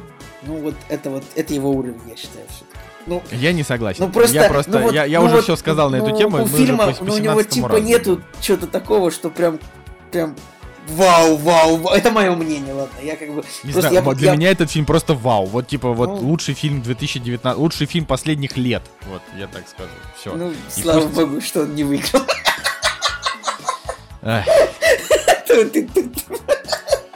Я бы, знаешь, нет, если бы он выиграл, я бы, я бы, блин, я был бы счастлив, вот честно скажу. Я бы почувствовал вот это вот, вот это вот приятно. Вот как ты говоришь, я рад, что выиграли паразиты. Я вот, я был бы счастлив, если бы выиграли однажды. вы. То есть, если бы выиграл 1917, я бы подумал, ну ок, типа, меня устраивает этот результат. Если бы выиграл Джокер, я бы такой подумал, «А, вот это, это действительно круто. Это первый фильм там с комиксовыми персонажами, меняет игру, и режиссер тоже молодец. Вот. А, если бы выиграл Ирландец, я бы подумал, ну, потому что Мартин Скорсезе владеет э, киноакадемией. А, понимаешь, там, если бы выиграл Форд против Феррари, я бы подумал, Я- ну, тоже, я, это типа кстати- крепкое кино. А однажды в Голливуде я просто был бы рад. Кстати, вот сбылся мой прогноз в том смысле, что я прям, а, когда мы с Женей, мне кажется, тебя не было в том выпуске, мы с Женей, когда обсуждали номинации, я сказал, что с ирландцем наверняка будет так будет кейс Банд Нью-Йорк, когда фильм Скорсезе получил 11 номинаций и выиграл 0. И так и получилось. Ну, э, Но мне не жалко Скорсезе, честно говоря. Он мог бы постараться и сделать э, этот фильм, помимо того, что э, с кучей крутых актеров и масштабом, да, он мог бы его еще и сделать подинамичнее, и было бы хорошо. В конце концов, не просто же так отступники там. ну, от- от- вот отступники, типа, вот в том-то и дело, что это был вау-фильм. типа. Да, это был вау. фильм. Вообще. И вот Да. такой фильм, вот он должен побеждать. Вот он вау. Вот однажды в Голливуде для меня вау. И Понимаешь? для меня вот паразиты были вау, когда их посмотрел. Ну я помню, раз. я помню. Ты просто Если это бы, вообще... если бы вот на самом деле, если бы этот фильм не сусолили полгода после этого еще, ну потому что вот они вышли у нас, потом потихоньку люди начали их смотреть, и все выкладывали в Инстаграм, о, великолепный фильм смотреть. Очень потом- растянули прокат. Потом он Да. вышел в Америке, и там тоже что такие обалдеть. Потом они начали э, номинироваться туда-сюда и все выигрывать. Как бы... э, Вот, э, они, конечно, поднадоели. Но я все-таки Сейчас думаю, еще, что... Николай, они еще успеют поднадоесть. Я очень надеюсь, что ты будешь, что они будут сниться тебе еще ближайшие лет 7, потому что ты еще посмотришь черно-белую версию в кино, ты еще потом дома посмотришь версию какую-нибудь без слов, потом еще режиссерскую версию, и все, вы будете обма... вы фанаты паразитов, вы будете обмазываться ими. Вот. Да не, я Всё. буду А- просто пересматривать гифку, как режиссер получает Оскар за Оскаром. Типа фильм-то я... Фильм я очень хорошо помню, я не буду его пересматривать никогда, потому что я его просто прекрасно помню и запомнил его почти целиком. Э, Но все-таки мой поинт в том, что если бы однажды в Голливуде вышли в январе, может быть, они бы и выиграли. Но Ладно. вышло как вышло. Ладно, все, давай, это правда, мы очень долго. А, Значит, лучшую мужскую роль взял Хакин Феникс. А, И я очень рад за него, потому что это один из самых талантливых ныне живущих актеров, и у него не было Оскара, и теперь вот он у него есть, и клево. Несмотря на то, что он, ну, может быть, и не самую свою лучшую роль здесь сыграл. Ну, может быть. Но, а может быть и самую лучшую. Просто были фильмы, в которых он лично меня поразил больше, вот как актер. Но Джокер, он полностью его вытащил на своей харизме. И вот этот смех, который он репетировал очень долгое время, вот этот смех, э, который похож на плач, я считаю, что он крутой. Ты вот как, согласен? Давай, Николай, ты вот хоть это, на, на- хоть на 5 минут выключишь вот эту свою по статистике, бе-бе-бе-бе, вот это, а Ну, вот по эмоциям. По типа. статистике не могу. Я же, типа, Николай, вручение премии это же, это же математика. Это же чистая статистика, правда? Николай, ну если по ты не эмоциям, испытываешь эмоций а, в, в отношении по- по каких-то эмоциям- ожиданий, Так, давай-ка напомним, кто там, значит, кто там еще, значит, был номинирован. Ди Каприо, Адам, Брай, Адам Драйвер, Джонатан Прайс, два папы и Антонио Бандерас. Ну вот не смотрел я фильм с Бандерасом. Я могу так сказать, что вот мне кажется, что если бы тут не получил Феникс, а получил бы кто-то другой, просто было бы немного странно. Ну, то есть, Ди, вот, ну, Ди Каприо сыграл прекрасно. И все сыграли прекрасно. И Джонатан... Я вот, если бы получил Джонатан Прайс, мне кажется, было бы прикольно, потому что вот он бы вышел, и вот он был бы как Пон Джун Хо. Он был бы капец как рад этой награде. Ну, конечно, по такой логике нельзя э, вручать Оскар. Типа, вот кто был бы больше всех рад, тому и дадим давайте статуэтку. Не, Николай, по твоей логике именно паразиты достойны Оскара, потому что эти корейцы так рады были получить свою, свою награду.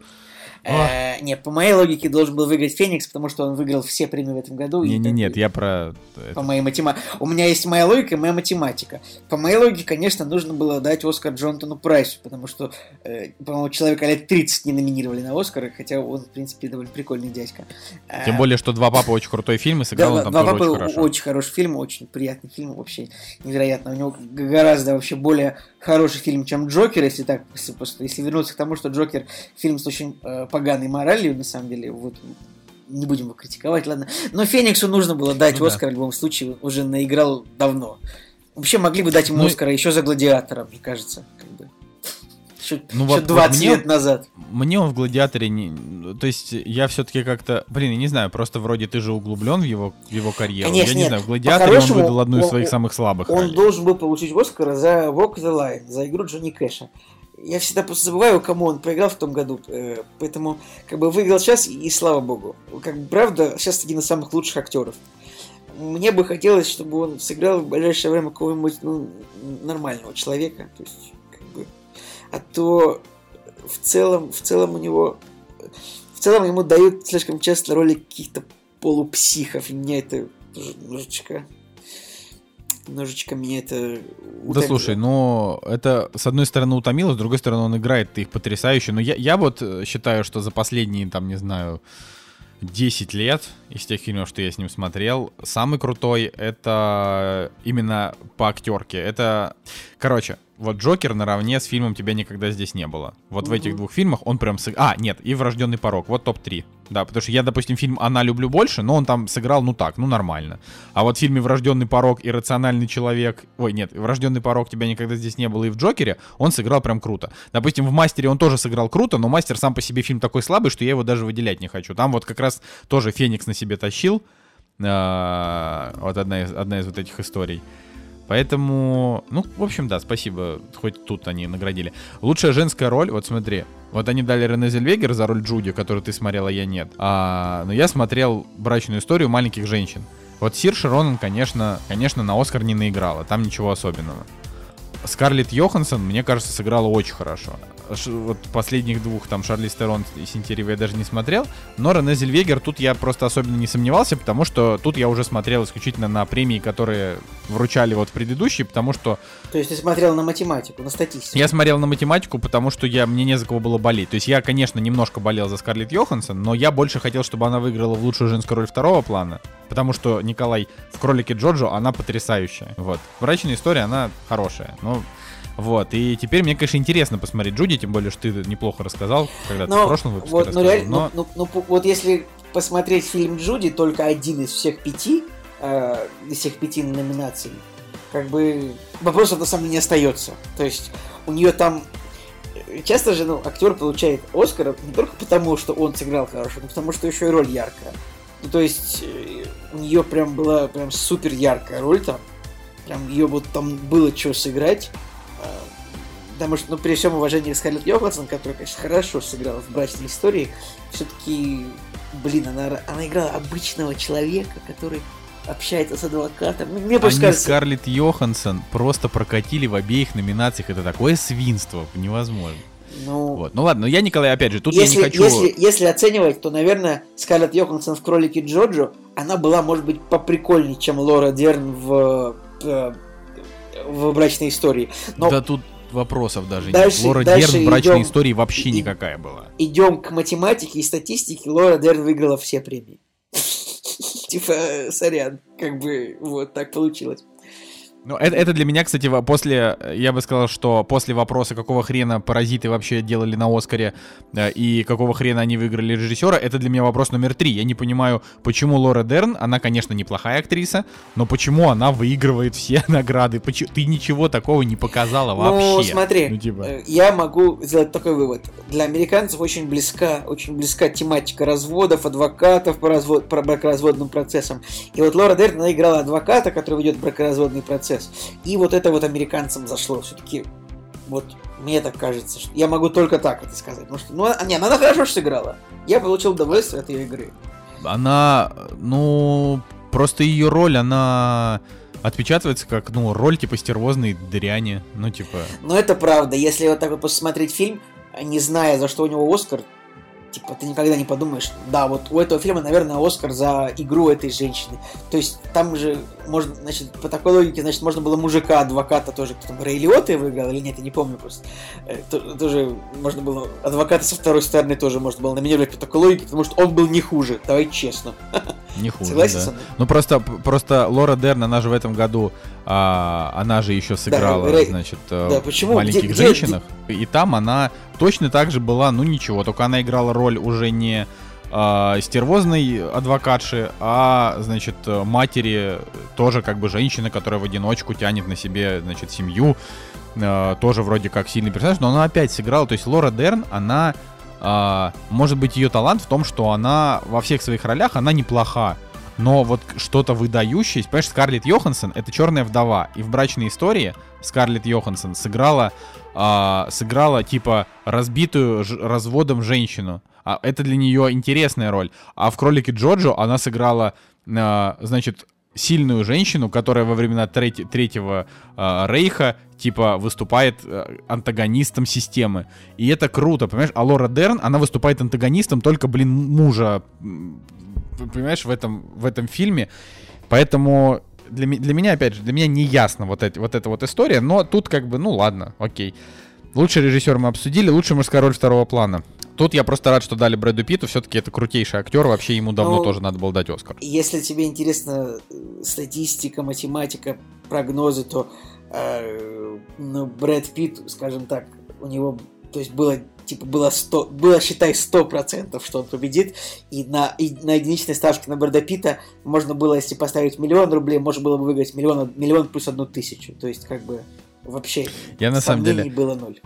Я, я на самом деле очень сильно, очень сильно порадовался, вот, в основ- ну, не в основном, а вот только за эту номинацию я такой, блин, классно. Ну, то есть я прям, а, то, что выиграет Феникс, я рад за Феникса, но Феникс сам по себе как персонаж, он а, очень аутичный, он, знаешь, он как вот когда Ди Каприо вышел и такой, ну, да, надо природу защищать, все, спасибо, всем пока. Также Хакин Кстати, Феникс почему вышел, мы не такой, «Ну, ешьте обсудили, животных». обсудили тупейшую речь Хоакина Феникса? Что это за что это за как мы можем отбирать молоко у коровы, а потом отбирать у коровы теленка, а потом отбирать у коровы рога, ну этого уже не сказал, потом отбирать у коровы копыт, тоже не говорил, но, ребята, но энвиронменталистская, экологическая, вот эта вот леволиберальная речь Хокина Феникса на Оскаре, это просто, просто фейспалм, это ужасно. Так, в смысле, было. ну, не, Николай, ты тоже, ты так говоришь, как будто ты, типа, знаешь, как, как будто ты Сергей Бурунов, как будто не, не, как будто не в теме по Хакину Фениксу. Ну, типа, чувак всю жизнь Я- борется с этим, он озвучивал я- фильм «Земляне», он, ну, типа, то есть Нет, это... я понимаю, но...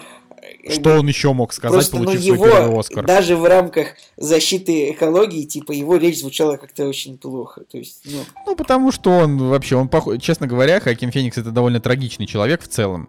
Поэтому он и играет таких еще странных персонажей. Поэтому, ну, мне кажется, что он действительно, он такой в себе, он такой странный. все-таки И- самая великая цитата из трансляции ОККО это Сергея Бурунова. Я не смотрел, я не могу ничего сказать. В общем, порадуемся за, порадуемся за одинокого думера Брэда Питта. Вот, и роль Клиффа, Клифф Бут навсегда в сердце. Вот это я так скажу. И вот это вот э, кадр, где Ди Каприо его так за руку держит, типа, чувак. Ну, то есть вот, это прям, я не знаю. Вот это для меня, понимаешь, однажды в Голливуде это вот такой символ, символ такой, знаешь, дружбы, такой души, такой вот такого единства. Вот это прям так хорошо, понимаешь? А паразиты для меня это символ ублюдочный, потому что там э, нет персонажей, которым ты симпатизируешь, э, кроме тех, кто страдает. То есть ты симпатизируешь тем, кто страдает. Хочу, хочу Поэтому вот ну у нас его. в комментариях написали правильно, что типа вот из-за таких, из-за такой токсичности, вот которую ты сейчас распространяешь, не хочешь следить за Оскаром. Давай не говори такие слова. Ублюдочно. Что это такое? А что, о чем тебе слово не устраивает? Нормально это? Ну. Ну, в смысле, там действительно... Глав... Слушай, главные герои паразитов — это самые отвратительные персонажи, которых я видел в кино за последнее время. И они вызвали у меня исключительно негативные эмоции. Этим фильм и хорош, но он просто... э, понимаешь, я тебе сейчас вообще другую фразу пыт- пытался донести, ты меня как будто не слышишь. Я говорю о том, что «Однажды в Голливуде» — это вот кино, оно... Оно с самого начала и до конца, оно прям, вот оно, оно ду- душевное, понимаешь? Оно душевное, оно смешное, оно интересное, оно еще интригующее, а для тех, кто в теме, оно еще и как триллер работает и с крутейшей концовкой. Как бы, а паразиты, он... э, Паразиты это с крутыми твистами, но это реально ч- Ну. чернушная дра- драма. То есть это же правда чернуха. Ну, типа, вот что там, концовка, это не чернуха, чернуха. Ну, это типа вот Ну, самая такая типичная. твои бы, твои бы, твоими устами э, в уши членов киноакадемии, а не наших слушателей, но как бы... Да не, ну, слушай, у нас, я знаю, что все любят паразитов, все, кто нас слушает, тоже любят паразитов, и все сейчас такие будут, ой, фу, солнышко, пойди, сожри дерьма. Ну, окей, да, как бы я Да не, просто... Я уверен, ты най- найдешь типа много людей, которые будут тоже Тарантино. Если ты посмотришь голосование, э, вот Все типа, голосования выиграл Тарантино, все голосования он и ты, выиграл. может, да- даже удивишься, увидев, за кого я проголосовал в голосовании на лучший фильм, типа. Как бы. А я не помню, ты, ты, я, кстати, не помню, на что ты нажал, но я, я ну, следил. попробуй, попробуй найди, посмотреть. А, в общем, я тебе еще раз говорю, почему Тарантино не выиграл. При всех своих достоинствах он просто вышел очень рано для Оскара.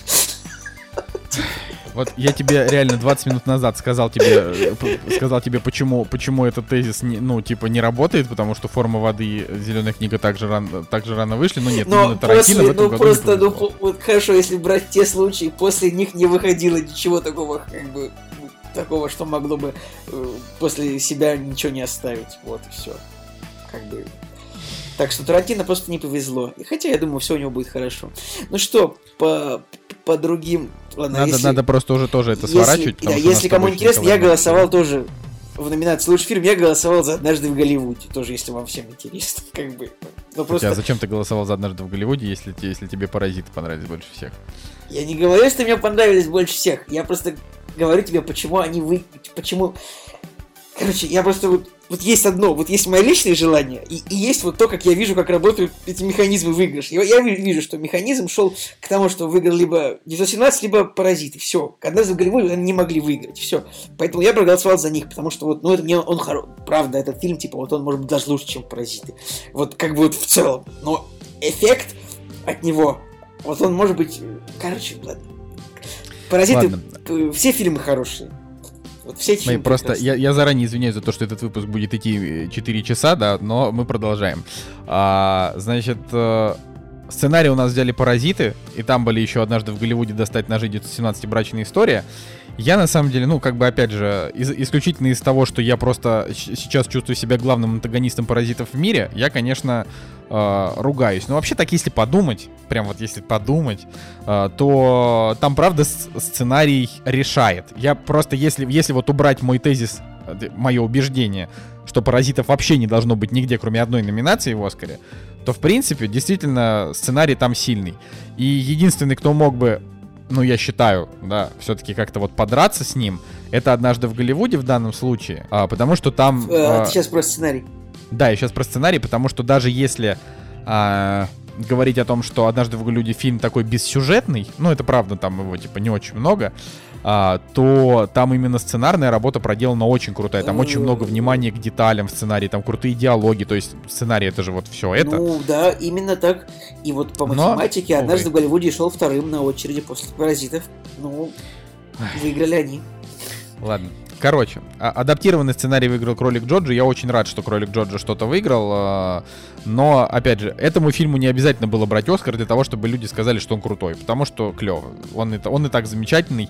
А, Тайка Вайтити и так сейчас рок-звезда. Он вообще вот все, все самое лучшее, что было связано с Оскаром, не считая того, как Ди Каприо поддержал за руку Брэда Питта, это Тайка Вайтити, который, который просто как, как сейчас выражаются миллениалы, неистово лолировал на протяжении вообще всех просто промо-материалов, пост-материалов, вообще всего. Он, он Короче, просто мистер ирония. Э, Это смешно. Э, для умных, типа, для умных людей, как, ну, типа, не для тех людей, которые там покупают кроссовки за 200 долларов, а, это я не про тебя, конечно же, а вообще. Я не покупал кроссовки за 200 долларов. Ну да, я типа вот, э, я вот типа сейчас так обладаю, что типа есть умные люди, а есть те, кто покупают кроссовки за 200 долларов. Ну, такая шутка. На самом деле 200 долларов это сейчас, ну да, окей. Ну, 250, 300. Скажи 300 долларов, да, потому что 200 долларов это сейчас цена вот за, за, за среднюю ну, пару, наверное, да новых нет, кроссовок. Среднюю. Без ну, скидок. Ладно, ну, без... типа, это же Значит, Москва, тут дорого. Короче, короче, Тайка Вайтити дурачился просто все время. Вот, если ты это хотел сказать, нет? Я хотел сказать, нет, понимаешь, дур... ну да, он дурачился, мне просто, я, я, я это идиотское слово а, использовал просто потому, что, ну, он, он прям, не то чтобы он дурачился, он прям, он прям глумился, но очень тонко. Мне казалось, что это, если вы хотите это увидеть, я даже не знаю, на самом деле, что посоветую. Но просто посмотрите, типа, Тайка Вайтити, Оскар. Нагуглите а, Тайка Вайтити, Оскар, компилейшн, да, что-нибудь такое. Да, что-то вот все, что он делает, он, ну, просто, он очень смешно на все реагировал. Там были очень смешные ролики после. Он как, ну, вот так вот. А, в общем, я его поздравляю, ну и слава богу, потому что Кролик Джорджа это действительно вот лучший его фильм, поэтому... Так, а... Ну, вообще, типа, вот однажды в Голливуде взяли лучшую работу художника-постановщика, это я вообще не понял. Ну, ну типа, декорации.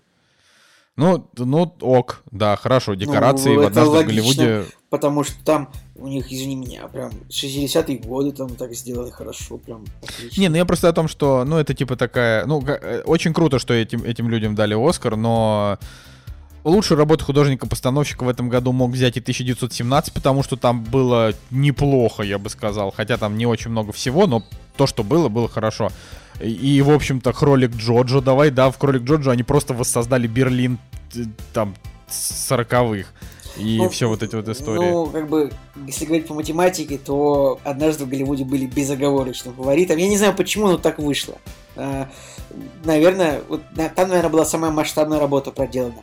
А в 1917, насколько я понял, там тоже большая часть всего этого дела была нарисована. И это было там, там было больше спецэффектов, насколько я понял чем именно ну, работы тогда... художника, постановщика. Ок, так, так, тогда, тогда, вот. тогда, ну, типа, я, я вообще считаю, что нужно было все отдать однажды в Голливуде, а все остальные фильмы должны были уйти в, в эту, в яму забвения. Хоро- Но, хорошо, а, что ты это сказал был только, только на 45-й минуте обсуждения, а то до этого момента это было не так понятно.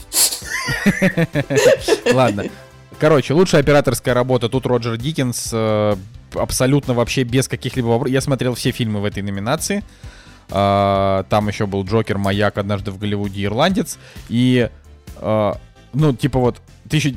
девят- блин, как его правильно назвать-то бесит вообще. Короче, 19-17, он действительно в плане операторской работы самый крутой. На втором месте я бы дал, ну, я бы сказал, что «Маяк», потому что «Маяк» это типа фильм, который снят, ну, 4 на 3, но там очень много, очень много всего. И я считаю, что оператор там прям поработал. То есть вот это вот, э, это, это наверное, может быть лучшее, да, что, что есть в этом фильме, это то, как они в квадрат и, запи- и запихивали широкие планы, и вот эти вот сумасшедшие сцены там с мерцающим фонарем и со всем этим делом. Не знаю, То есть это я прям- бы, если не 1917, я бы дал, наверное, «Однажды в Голливуде», потому что маяк... Ну там просто ничего, не было как таковой просто операторской работы.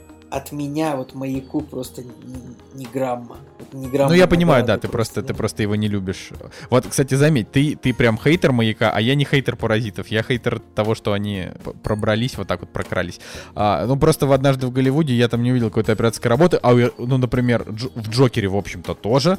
А, а Ирландец это вообще фильм, которого, вот, наверное, самая невыразительная операторская работа вообще за последние годы. То есть это фильм, в котором просто поставили камеру, и типа, вот как в интервью Дудя, камера на лицо, камера на второе лицо, общий план. Типа, То есть это вообще Сейчас просто... посмотрим, что, кто, такой, кто такой Родриго Приета, оператор э, ирландца, что он еще снимал. Э, да, слушай, это нет. Волк с Уолл-стрит, во- восьмая миля, 21 грамм. Ну, тоже, так сказать, мужчина заслуженный. Ты понимаешь, деле. просто э, это вообще такая история, что лучшую операторскую работу, и туда нужно номинировать людей, которые сняли как-то необычно. Ирландец, он снят нормально, просто ремесленно, обычно. Однажды в Голливуде в этом плане тоже он снят обычно. Ну, он как понимаешь, бы- ты вот, тебе нужно 5 номинантов за год, ты не найдешь за год 5 фильмов, которые сняты необычно. Ну да. вот у нас ну да. есть два необычных фильма, это 1917 и «Маяк», да? Ну да, ну на третьем Вот. месте, наверное, Джокер, наверное, потому что у Джокера там есть хорошие тоже операторские моменты. Их не так много, но, но Я они тебе так есть. скажу, мне вообще понравилась очень операторская работа в Звездных войнах. Я как бы прям смотрел, там такие прям круговые планы постоянные, вот, очень, и довольно долго. Я думал, что у них будет номинация, потому что вот как бы это почему-то люди не говорят об этом, но в Звездных войнах, правда, очень, очень хорошая операторская работа. А особенно она великолепная была в фильме Райана Джонса, то есть в восьмых Звездных войнах. Странно, что. Ну, не важно. ладно. Ладно, идем дальше. А, Лучший анимационный фильм взяла «История игрушек 4». И... Ну ладно, ну хорошо. Ну типа должен был взять Клаус, потому что Клаус это лучший мультик в этом году. «История игрушек 4» хороший мультик. Как приручить дракона 3 лучше, чем «История игрушек 4». Клаус лучше всех остальных. А, Потерянное звено, слава богу, что не выиграло, потому что, ну, типа, зачем давать слабым фильмам по- по- победы? А я потеряла свое тело. А, Ну, лично мне не понравился. Я знаю, что кому-то он понравился, оценки у него хорошие, но, типа, обычно лучший анимационный фильм дают просто самому попсовому фильму, э, самому попсовому мультику в этом году. И вот, и вот «История игрушек 4» выиграла. Я как бы не удивлен, я просто такой думаю, ну, это вы зря. Потому Я что... с тобой согласен целиком, потому что все-таки мультик невзрачный, как по мне. Ну, он такой, я бы не сказал, что он прям невзрачный, он просто, ну, такой, ну, типа, вот, вот, понимаешь, когда «История игрушек 3» выиграла, ты такой, блин, да, потому что «История игрушек 3» это лучший мультик в истории, 10 из 10. А «История игрушек 4» это, типа, он хороший, на 8, да, но это, опять же, ты Клауса ты смотрел или ты так его не Нет, я смотрел? не смотрел Клаус. Я же Вот, не смотрю блин, иди мульт- ты посмотри Клауса. Я не люблю мультики, Николай, мне 30. Николай, вот никого здесь не интересует в, этом, в этой комнате, что ты там любишь. Клаус посмотреть обязательно. Фильм, мультик просто потрясающий, он крутой. Я тебе Вот. отвечу фразами Сергея Бурунова. Я не могу ничего сказать, я не смотрел фильм. Ладно, значит, лучший фильм на иностранном языке выиграли «Паразиты». Как я удивлен. А, за спецэффекты взял 1917. И, ну, если, конечно, брать вот это вот твое, что ты говоришь, вот фильм там снят э, на, зелен... на зеленке, хотя... Ну не на зелен, ну там правда много. Хотя это не так. Ну посмотрите на ютубе что-нибудь там. Да, типа 917 VFX, там правда очень много спецэффектов, которые прям вмонтированы очень хорошо. Тем более, учитывая общую однокадровость происходящего. Ну то есть, ну, не, ну можно дать Мстителям, потому что там спецэффект на, на 300 миллионов долларов. Но кого-то удивили спецэффекты во Мстителях? Да, вроде нет. Но вообще, в целом, э, это такая очень странная номинация, мне кажется, лучший визуальный эффект. Потому что, ну вот, там никогда не побеждает тот фильм, который нарисовал просто больше всех спецэффектов. То есть, Вот, например, понимаешь? Ну, давай, да, договори. Э, я, я не понимаю, ну вот просто если так вот подумать, лучшие спецэффекты, ну, ну почему у каждого фильма про трансформеров нет лучших спецэффектов, хотя, на мой взгляд, вот именно в трансформерах Вот очень хорошо нарисованы всегда роботы. И там у каждой планеты обезьян, почему нет лучших спецэффектов, потому что, ну, как вот были нарисованы э, обезьяны в последнем фильме, это же просто вообще что-то запредельное. Я, кстати, не знаю, есть там Оскар, но... Э, поэтому в целом это очень странная номинация, ну, как-то люди голосуют там. Общем, поэтому, поскольку она в целом в целом на эту номинацию всем пофигу, как бы никто никогда за нее не ругается, я думаю, что как бы нормально. Не, ну мне просто есть что сказать. То есть э, я думал, что выиграют э, выиграет Король Лев, потому что это просто один сплошной спецэффект. Ну я вот я, вот да, вот в этом вопрос, почему вот не дают эту номинацию просто ну тем фильмам, в которых была проделана наиболее масштабная работа. Ну короче, вот тут да, это было просто как бы это сказать. Ну, понимаешь, вот ты говоришь, почему не дают? Потому что киноакадемия так проголосовала. Вот они почему-то проголосовали за 19-17, хотя, как бы, в, в данном случае, ребят, вы типа, может быть, вы хоть немножко будете голосовать вообще по логике, а не, потом, а не потому, какой фильм вам нравится. Потому что в 1917 там э, вот там как бы Роджер Диккенс и главные герои. Они, они обаятельные, ты им сопереживаешь, камера нервирует, режиссер тоже молодец, все это смог как-то вот э, поставить на ноги. Но спецэффекты, ну типа, ну ок. Просто э, в «Мстителях» финал спецэффекты были слабенькие, потому что в «Мстителях» вообще спецэффекты слабенькие всегда были. Там, типа, всегда находился какой-нибудь э, план, э, от которого ты фейспалмишь и прочее, и прочее. Э, вот. В «Звездных войнах» там были невероятные драки на мечах. Просто крутые вообще. То есть вот э, какой бы фильм ни был как бы его не ругали, вот, э, но, но драки на мечах там были прекрасные. А в, а в «Ирландце» там были самые плохие спецэффекты. Я вообще не понимаю, как он попал в номинацию. Типа они нарисовали 80-летних дедов, раз... как 60-летних дедов. В том-то и дело, да. что это как бы тоже такая скорцезовская фишка, что его фильмы получают ну, номинации ну, как бы просто так очень часто. Потому что это фильм Скорсезе. Также было с бандами Нью-Йорка. Вот как это так, фильм получает 11 номинаций, выигрывает 0. Ну почему? Ну потому что просто, ну вот скажешь, как можно не дать номинацию? Вот. Не, ну просто ирландец, Николай, ирландец получил номинацию за лучшие визуальные эффекты, потому что это была часть промо-компании ирландца. Ну тоже так говоришь. Ты говоришь, что типа, плохие спецэффекты. Плохие, но это было, ну понимаешь, они плохие, но на них делалась ставка, и, видимо, кто-то такой подумал, блин, ну нет, ну они же постарались. И дали номинацию. Ну, так они же плохие. Они плохие, но это как ну, бы это часть фильма. Но они плохие. Э, ну, бы... они, они плохие, но это типа вот, если вообще говорить про ирландца, то типа ирландец, он вот он на, на 80% состоит из плохих спецэффектов. Он, опять же, я возвращусь, ирландец 9 из 10, крутой. А, но а, вот этот вот фейспалм на тему того, как они 80-летних дедов сделали 60-летними, а должны были 35-летними, это непонятно. И за что, когда даже, я не знаю, вот какая-то нейросеть, какой-то мужик просто омолодил Роберта Де Ниро лучше, чем это сделал Скорсезе. Мне искренне непонятно, как это происходит. Ну окей, ладно, давай, Николай, вот э, просто допробежимся, хочешь ты там пробегись по оставшимся, не, потому мне, что нам нужно мне дальше. не принципиально, мы можем, в принципе, мы самое основное обсудили. А, ну что там, ну саундтрек, ну приятно то, что как бы выиграла женщина исландская э, с фамилией Гуднадотер, то, что выиграл фильм Джокер за лучший саундтрек. А, потому что там все остальные, ну, композиторы были именитыми, а вот она там написала там несколько фильмов, как бы и выиграла. Это приятно всегда, когда выигрывает кто-то, ну, не супер, не супер известный, да? Что касается там это, все эти вот монтажи звука, монтажи видео там поделили между собой там Форд против Феррари 1917, ну и слава Ну, документалки и прочее, и короткометражки мы это просто не смотрели, поэтому тут не о чем говорить. А, ну, можно еще сказать, что вот Rocketman взял лучшую песню, ну, хорошо, ей все и прочили эту победу, потому что «Холодное сердце 2» в этом году не выдали. Кстати, а... это, да, удивительная еще немножко история, то, что есть две номинации, которые одна называется типа Sound Editing, другая Sound Mixing, то есть есть, значит, э, монтаж звука и Лучший звук, лучший монтаж звука. Лучший звук, лучший монтаж звука.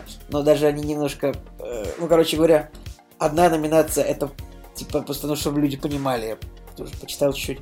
Одна номинация это значит, то, то есть это запись звука э, до монтажа и выбор эффектов. Типа вот мы такие, о, какие у нас будут эффекты. И выбор звуковых эффектов. Это вот одна номинация, это звук. А, это... А вторая номинация, это уже вот что, что сделали с ним после фильма, а, после того, как все звуки уже собрали. Я не понимаю, почему это как бы, ну, типа, нельзя вот в одну номинацию а, слить потому что этим занимаются Очень разные люди, очевидно. Да. Но нам это непонятно, пусть там технические номинации у Оскара будут. Вот, и хорошо. Ну вот, а там лучшие костюмы взяли маленькие женщины, ок, ок, там действительно Единственное, что кролик Джорджа, на мой взгляд, а, там были костюмы получше, чем, чем в маленьких типа, женщинах. Это самое смешное, это номинация Джокера, ну, то есть дать номинацию просто за то, что они как бы купили костюм, как у Армена Джигарханяна в фильме Ширли Мырли, я не знаю, как что это такое.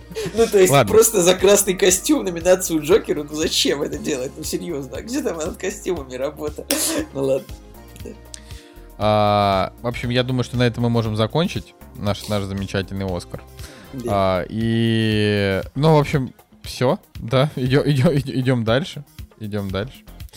А, значит, дальше мы с Николаем, и, да, напоследок, э, вы можете ненавидеть меня за, за это все, но просто поймите, что есть позиции, да, это все. Я, я только, я основываюсь только на своей позиции, я не говорю, что «Паразиты» — это плохое кино, я рад, что от него все получили такое огромное удовольствие. 95 метакритик, черно-белая версия, я не знаю, памятник Пону Джунхо в городе Москва, э, не знаю, переименование американского флага, не знаю, одна звезда на корейскую, пожалуйста, как угодно, но просто вот, просто не моя история. Да, давайте я тоже скажу двух Да, словах. скажи. Э, И даже не, ненавидьте меня, но вот моя позиция такая, что победитель Оскара это вот всегда математика и статистика из прошлых победителей.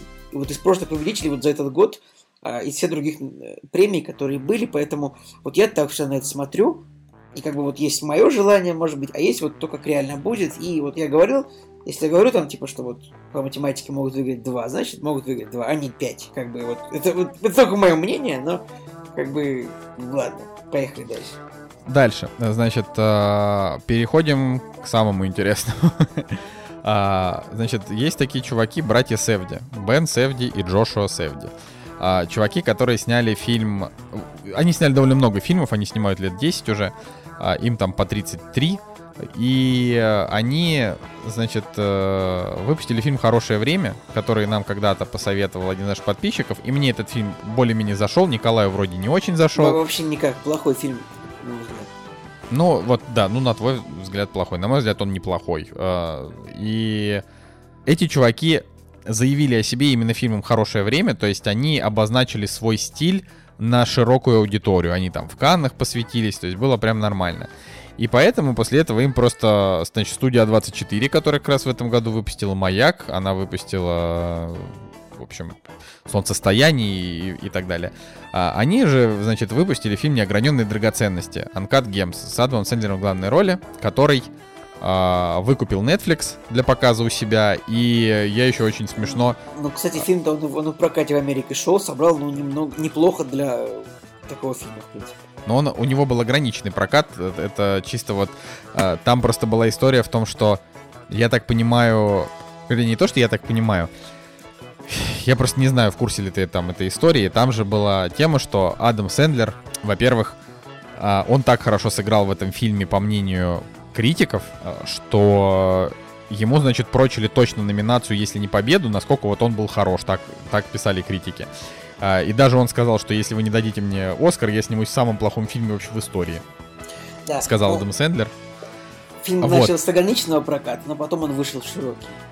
Ну, короче, я думаю, что он вышел в прокат, потому что все хотели, чтобы он как-то засветился на Оскаре, но в итоге этот фильм полностью, вообще полностью был проигнорирован киноакадемией, полностью.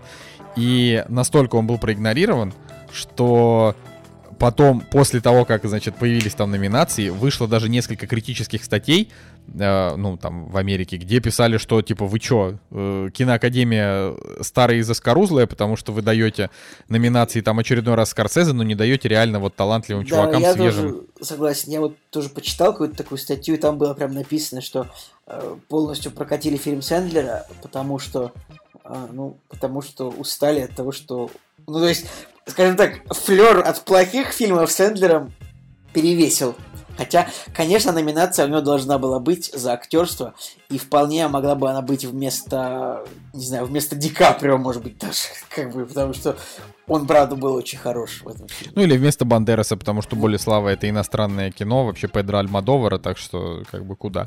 Но с другой стороны, э, просто Бандерас это тоже один из супер талантливых актеров, у которого никогда не было Оскара, поэтому not.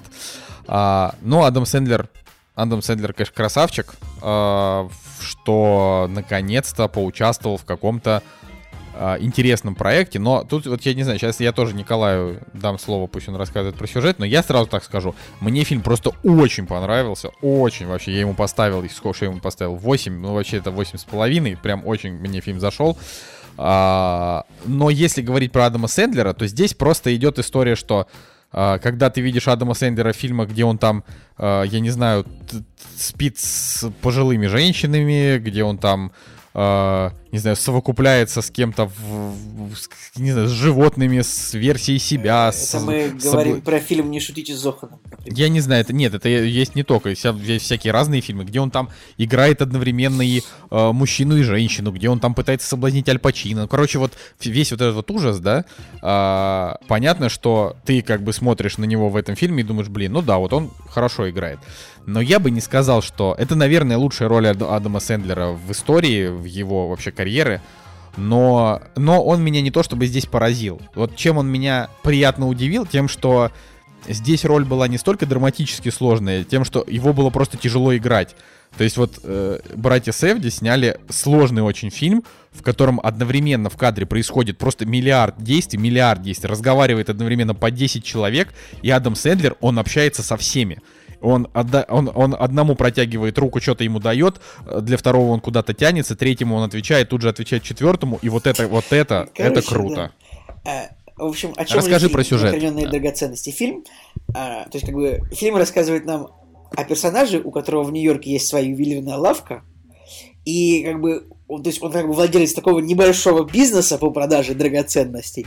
Одновременно он обожает ставки на спорт делать, и как бы поэтому он постоянно берет долги, перезанимает, постоянно кладет в ломбард какие-то драгоценности, которые у него есть. И вот вы, об этом весь фильм. То есть это такие 135 минут плотного, такого очень такого плот, реально очень плотного Можно на секунду буквально тебя mm-hmm. перебью? Тем, что почему-то в синопсисе на кинопоиске написано 2012 год, там Говард владеет ювелирным магазином, я думаю, блин, э, абсолютно же неважно, в, какой, в каком ну, году этот фильм там произошел. это про 12 год, это важно, потому что э, там есть баскетболист Кевин Гарнет, который в 2016 году закончил карьеру, и было бы странно, то есть показывать в 2020 году, будто бы это вот Понимаешь, да? То есть там есть, ну, просто это важно для американского зрителя, то, что там вот Я понял, есть, хорошо, окей. Там вот именно один из главных героев, это баскетболист, который как бы один из лучших в стране. Ну, это есть, просто мог бы быть вот. любой баскетболист. Это мог быть любой баскетболист, правда. Ну, вот они там решили сделать все супер реалистично, то есть там, правда, настоящий баскетболист, который играет там за Бостон Селтикс или за Филадельфию, в общем, короче, играет за команду. Играет сам вот, себя еще. Да, да играет сам он... себя. Поэтому, поэтому там и нужна эта привязка к году, я так понимаю. И я думаю, hey, просто там еще были эти кнопочные телефоны, вот это, ну, не старые iPhone, скажем так, то есть, типа... Не-не, там не было старых айфонов, там даже...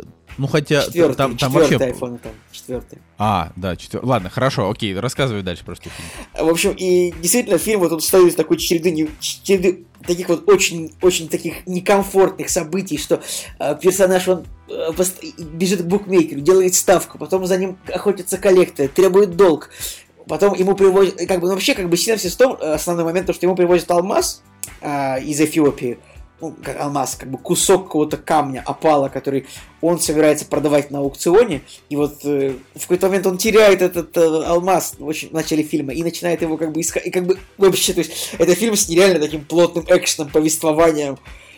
Он не... Это фильм, который умеет создать напряжение, то есть там момент, когда три героя просто они должны зайти вот в эту лавку, но там заклинивает дверь, и там создается напряжение в том, что не получается открыть дверь. Я такой думаю, обалдеть, вот, ну, другому фильму, чтобы напряжение создать, я не знаю, это должно 10 человек зайти в комнату с автоматами, и, типа, другой человек должен зайти в комнату с автоматом, чтобы напряжение создать.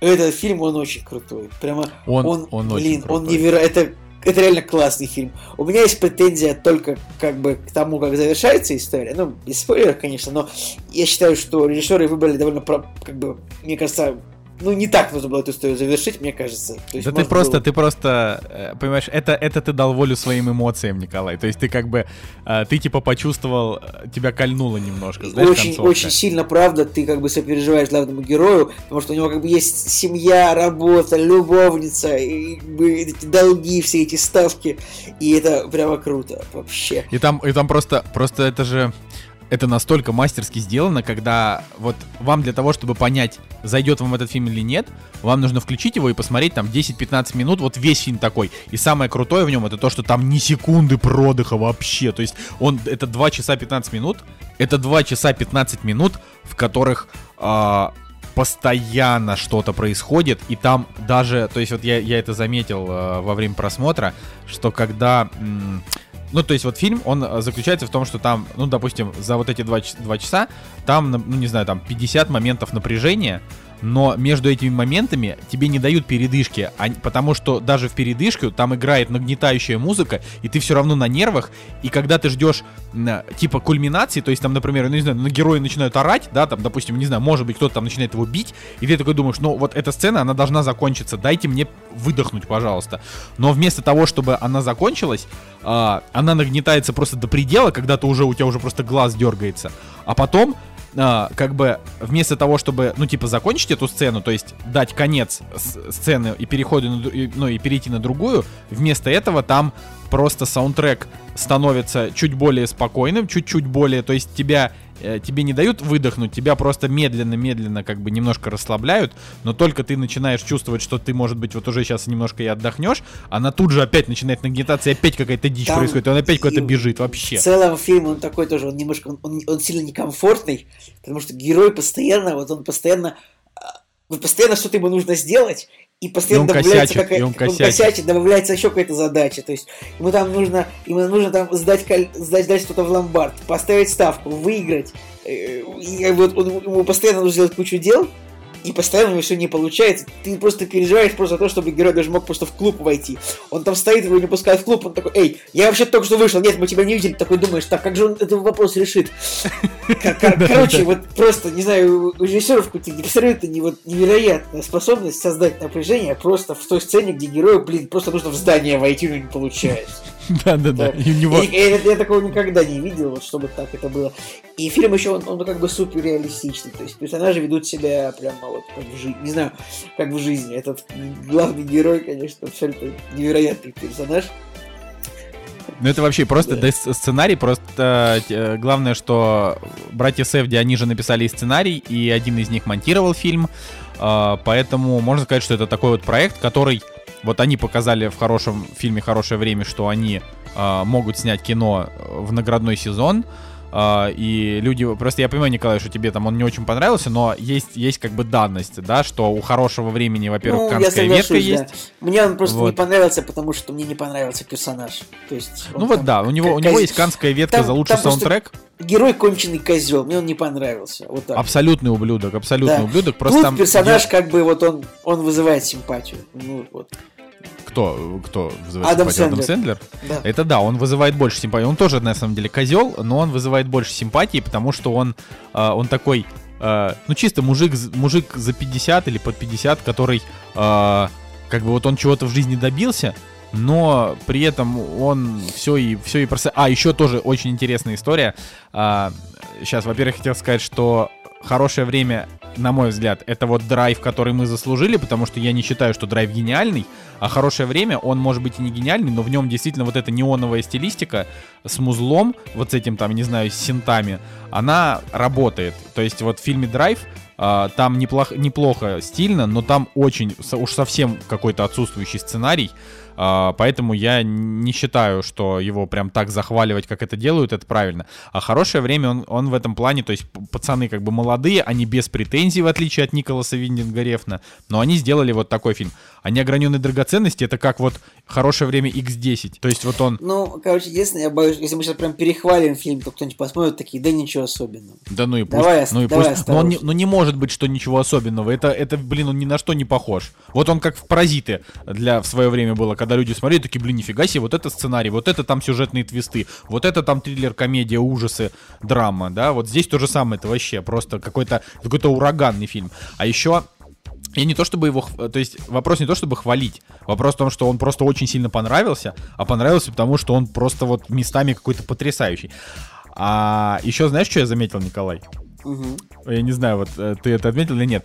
Вот есть же фильмы, ну типа вот фильмы, не знаю, где играют белые, да, фильмы, где играют черные, фильмы, где там играют Это индусы. фильм про евреев целиком, А это, конечно. а это, короче, фильм про евреев, и ты, когда его смотришь, у тебя нет ощущения, что ты смотришь фильм про белых, потому что они прям... Да, есть это- конечно, евреи абсолютно другие. Типа, вот помнишь, может быть, фильм братьев Коинов, какой-нибудь, вот это фильм такой, вот как, помнишь «Серьезный человек»? Тоже Конечно, абсолютно еврейское кино. Вот такой же еврейский фильм, свои традиции у них. Вот так это круто, это они круто. выглядят. Да. Потому что это просто а, обычно, когда ты смотришь, ну, то есть вот, допустим, если мы берем Адама Сэндлера, это такой э, трушный еврейский актер, а, и мы, допустим, помещаем его в, в какой-то из его фильмов, ты не, ну, там, ты для себя не смотришь, что Адам Сэндлер это, это там true Jewish man, который там... Ну, тогда типа, нужно за- посмотреть фильмы с Беном Стиллером, потому что вот Бен Стиллер во всех фильмах, он прям э, 100% Jew, если так говорить. Ну, кстати, тоже не во всех. В Уолтере Митти, например, вот нет, да, но... Согла- Согласен. А, вот, понимаешь, и когда вот мы смотрим, допустим, вот так вот, если, если понять, вот сейчас самый, самая популярная еврейская история, которая сейчас вообще существует, это э, Миссис Мейзел, вот именно нынешняя, которая идет, да, потому что э, удивительная Миссис Мейзел это сериал, где все главные герои белые, потому что они евреи, поэтому так можно, в Америке так разрешают. Типа вы можете не снимать чернокожих, если ваши герои это тоже этнические меньшинства. Э, Но там при этом э, у тебя, кроме того, что у них у всех имена, типа Мойша там и, и прочее, а, э, там и такие вот действительно. Кроме этого, ты просто, ну, типа там все вот эти традиции еврейские, которые есть, они очень мило, по-доброму обыграны, так что ты смотришь, ну, типа кино про амери- сериал, вернее, про американцев, да, скорее, а, чем именно про, блин, евреев. А вот это кино, оно прям пронизано вот этой вот еврейской темой, и это круто, это ценно. Вот когда, когда такое вообще нам показывали? То есть это может быть ну, я не знаю, вот у Ноа Баумбака, да, в какой-нибудь вот этих вот Да историях нет, семьи таких фильмов много, наверное, много, просто мы их не видели, ну их очень много, скорее всего. Но я бы уже, наверное, я бы не стал прям вот весь фильм по косточкам разбирать. Не, не надо, Просто просто, он- смотрите просто фильм, он он- крутой. Реально, хор- ребят, посмотрите фильм, правда. Вообще. Да, тому же это Netflix, а Netflix, э, Николай Цигулиев, он скоро будет вести семинары, как, как бесплатно всю жизнь. Э, Вот я думаю, что вы можете посетить один из таких семинаров и потом посмотрите кино. Только семинар будет платный. Э, Обязательно. Нужно же, Николай, Netflix как-то оплачивать. А, Окей. Я бы хотел рассказать э, еще... Мы, мы вас помучаем, это с нашим слушателям буквально еще немножко. А, я посмотрел еще один фильм Netflix на этой неделе. Фильм называется «Прогульщики». А, это документальный, значит, документальный фильм а, сингапурского режиссера женщины. Блин, нет же, да, не феминитива, который обозначает женщину-режиссера, да, нормаль- нормального, потому что слово режиссерка мне хочется сразу вырвать себе язык. А, в общем, о, о чем кино? А, во- Во-первых, я его увидел, наверное, вот на Netflix, может быть, год назад, или даже больше, наверное, полтора года назад, просто в списке типа а, нетфликсовских каких-то фильмов на, на самом, значит, сервисе. А, И мне понравился трейлер, потому что история, значит, о том, что в 91 году в Сингапуре и на кинопоиске у фильма нет описания вообще, вот это настолько это удивительно. А, в 91 году в Сингапуре команда из молодых людей и одного не очень молодого, значит, человека, которого зовут Джордж Кардона, а, значит, э, у, у- значит, эти люди, они сня- сняли фильм, который называется «Ширкерс. Прогульщики». А, и это фильм, который а, вот который они сняли, он был такой странный, э, недорогой, а, но типа люди прям вложили в него душу. Но прикол в том, что этот, значит, Джордж Кардона, это реально живущий, значит, персо- живший персонаж, а, он а, пропал с этим фильмом на, на стадии монтажа. То есть они его снимали очень долго, был тяжелый процесс. Потом они все разъехались по разным странам там учиться. А, а этот Джордж, который был режиссером этого фильма, то есть он его, он его снимал, он должен был его монтировать, он просто исчез, и, и все. Вот. И этот документальный фильм, он о том, как, а, как этот фильм снимался, о том, как, э, что это за Джордж, Джордж, ам, как они его пытались искать, а, как они выяснили, что это вообще за человек, а, и вот рассказы, значит, всех людей, которые принимали участие в съемках этих, этого фильма, и, э, и, значит, еще про людей, которые были знакомы с этим Джорджем. Вот. Также там еще есть э, всякие э, ценные кадры типа там старого Сингапура 30-летней давности. И это тоже прикольно. Я могу так сказать, что это лучшая документалка, что я видел за долгое время. И вот эта детективная составляющая, когда они пытаются, значит, понять, что произошло, и когда они в итоге понимают, значит, всю историю, это прям увлекательно. И он просто идет всего 97 минут, и если поначалу ты смотришь и такой думаешь, ну ок, да, там показывают Сингапур, для тех, кто был в Сингапуре, например, может будет интересно, тех, кто не был, а, вы там ничего такого не найдете, да. А, интересно сам факт э, вот наличия такой истории, что мужик просто взял, исчез и не дал, не дал фильм просто Ну. показать. Ну, то есть, считай, это судьбы. документальный фильм о съемках фильма, который пропал, правильно? Да, но там, говорю, там просто после середины переламывается, э, значит, история, и ты уже вообще оторваться не можешь. То есть там, а, ну, то есть он сам по себе, он очень крутой. Вот, я так скажу. Он, а, он во-первых, очень сюрреалистично снят в некоторыми кадрами, потому что очевидно, что Сэнди Тан, э, которая вот режиссер этого фильма, она, а, это история ее жизни. То есть, прикинь, вот они, значит, с 16 лет они занимались кино в Сингапуре, у них была тусовка андерграундная. Потом вот они начали снимать этот фильм, они его сняли, а потом, когда этот Кордона пропал, а, он по факту разбил, ну, то есть, представляешь, там он поломал судьбы огромного количества людей, которые работали над этой картиной, то есть они просто охренели с него. Типа, они вложили в это так много времени, а фильма не будет. И вот как бы рассказывается реальная история настоящих людей от их лица, как ты себя чувствуешь, когда ты понимаешь, что вот то, что ты делал, исчезло, и как ты с этим пытаешься жить, но при этом это все вот, значит, перемежается вот этой вот э, детективной составляющей, когда они пытаются выяснить, что он из себя представляет, потом они выясняют, а потом они знакомятся с его, с его родными, и вот это вот все на протяжении э, вот этих вот 30 лет. Э, и самое главное, что там есть сюжетный твист, э, который Ну, ты так, такой, «Ух ты, полиция-то ух ты». что? Где человек-то? Куда пропал?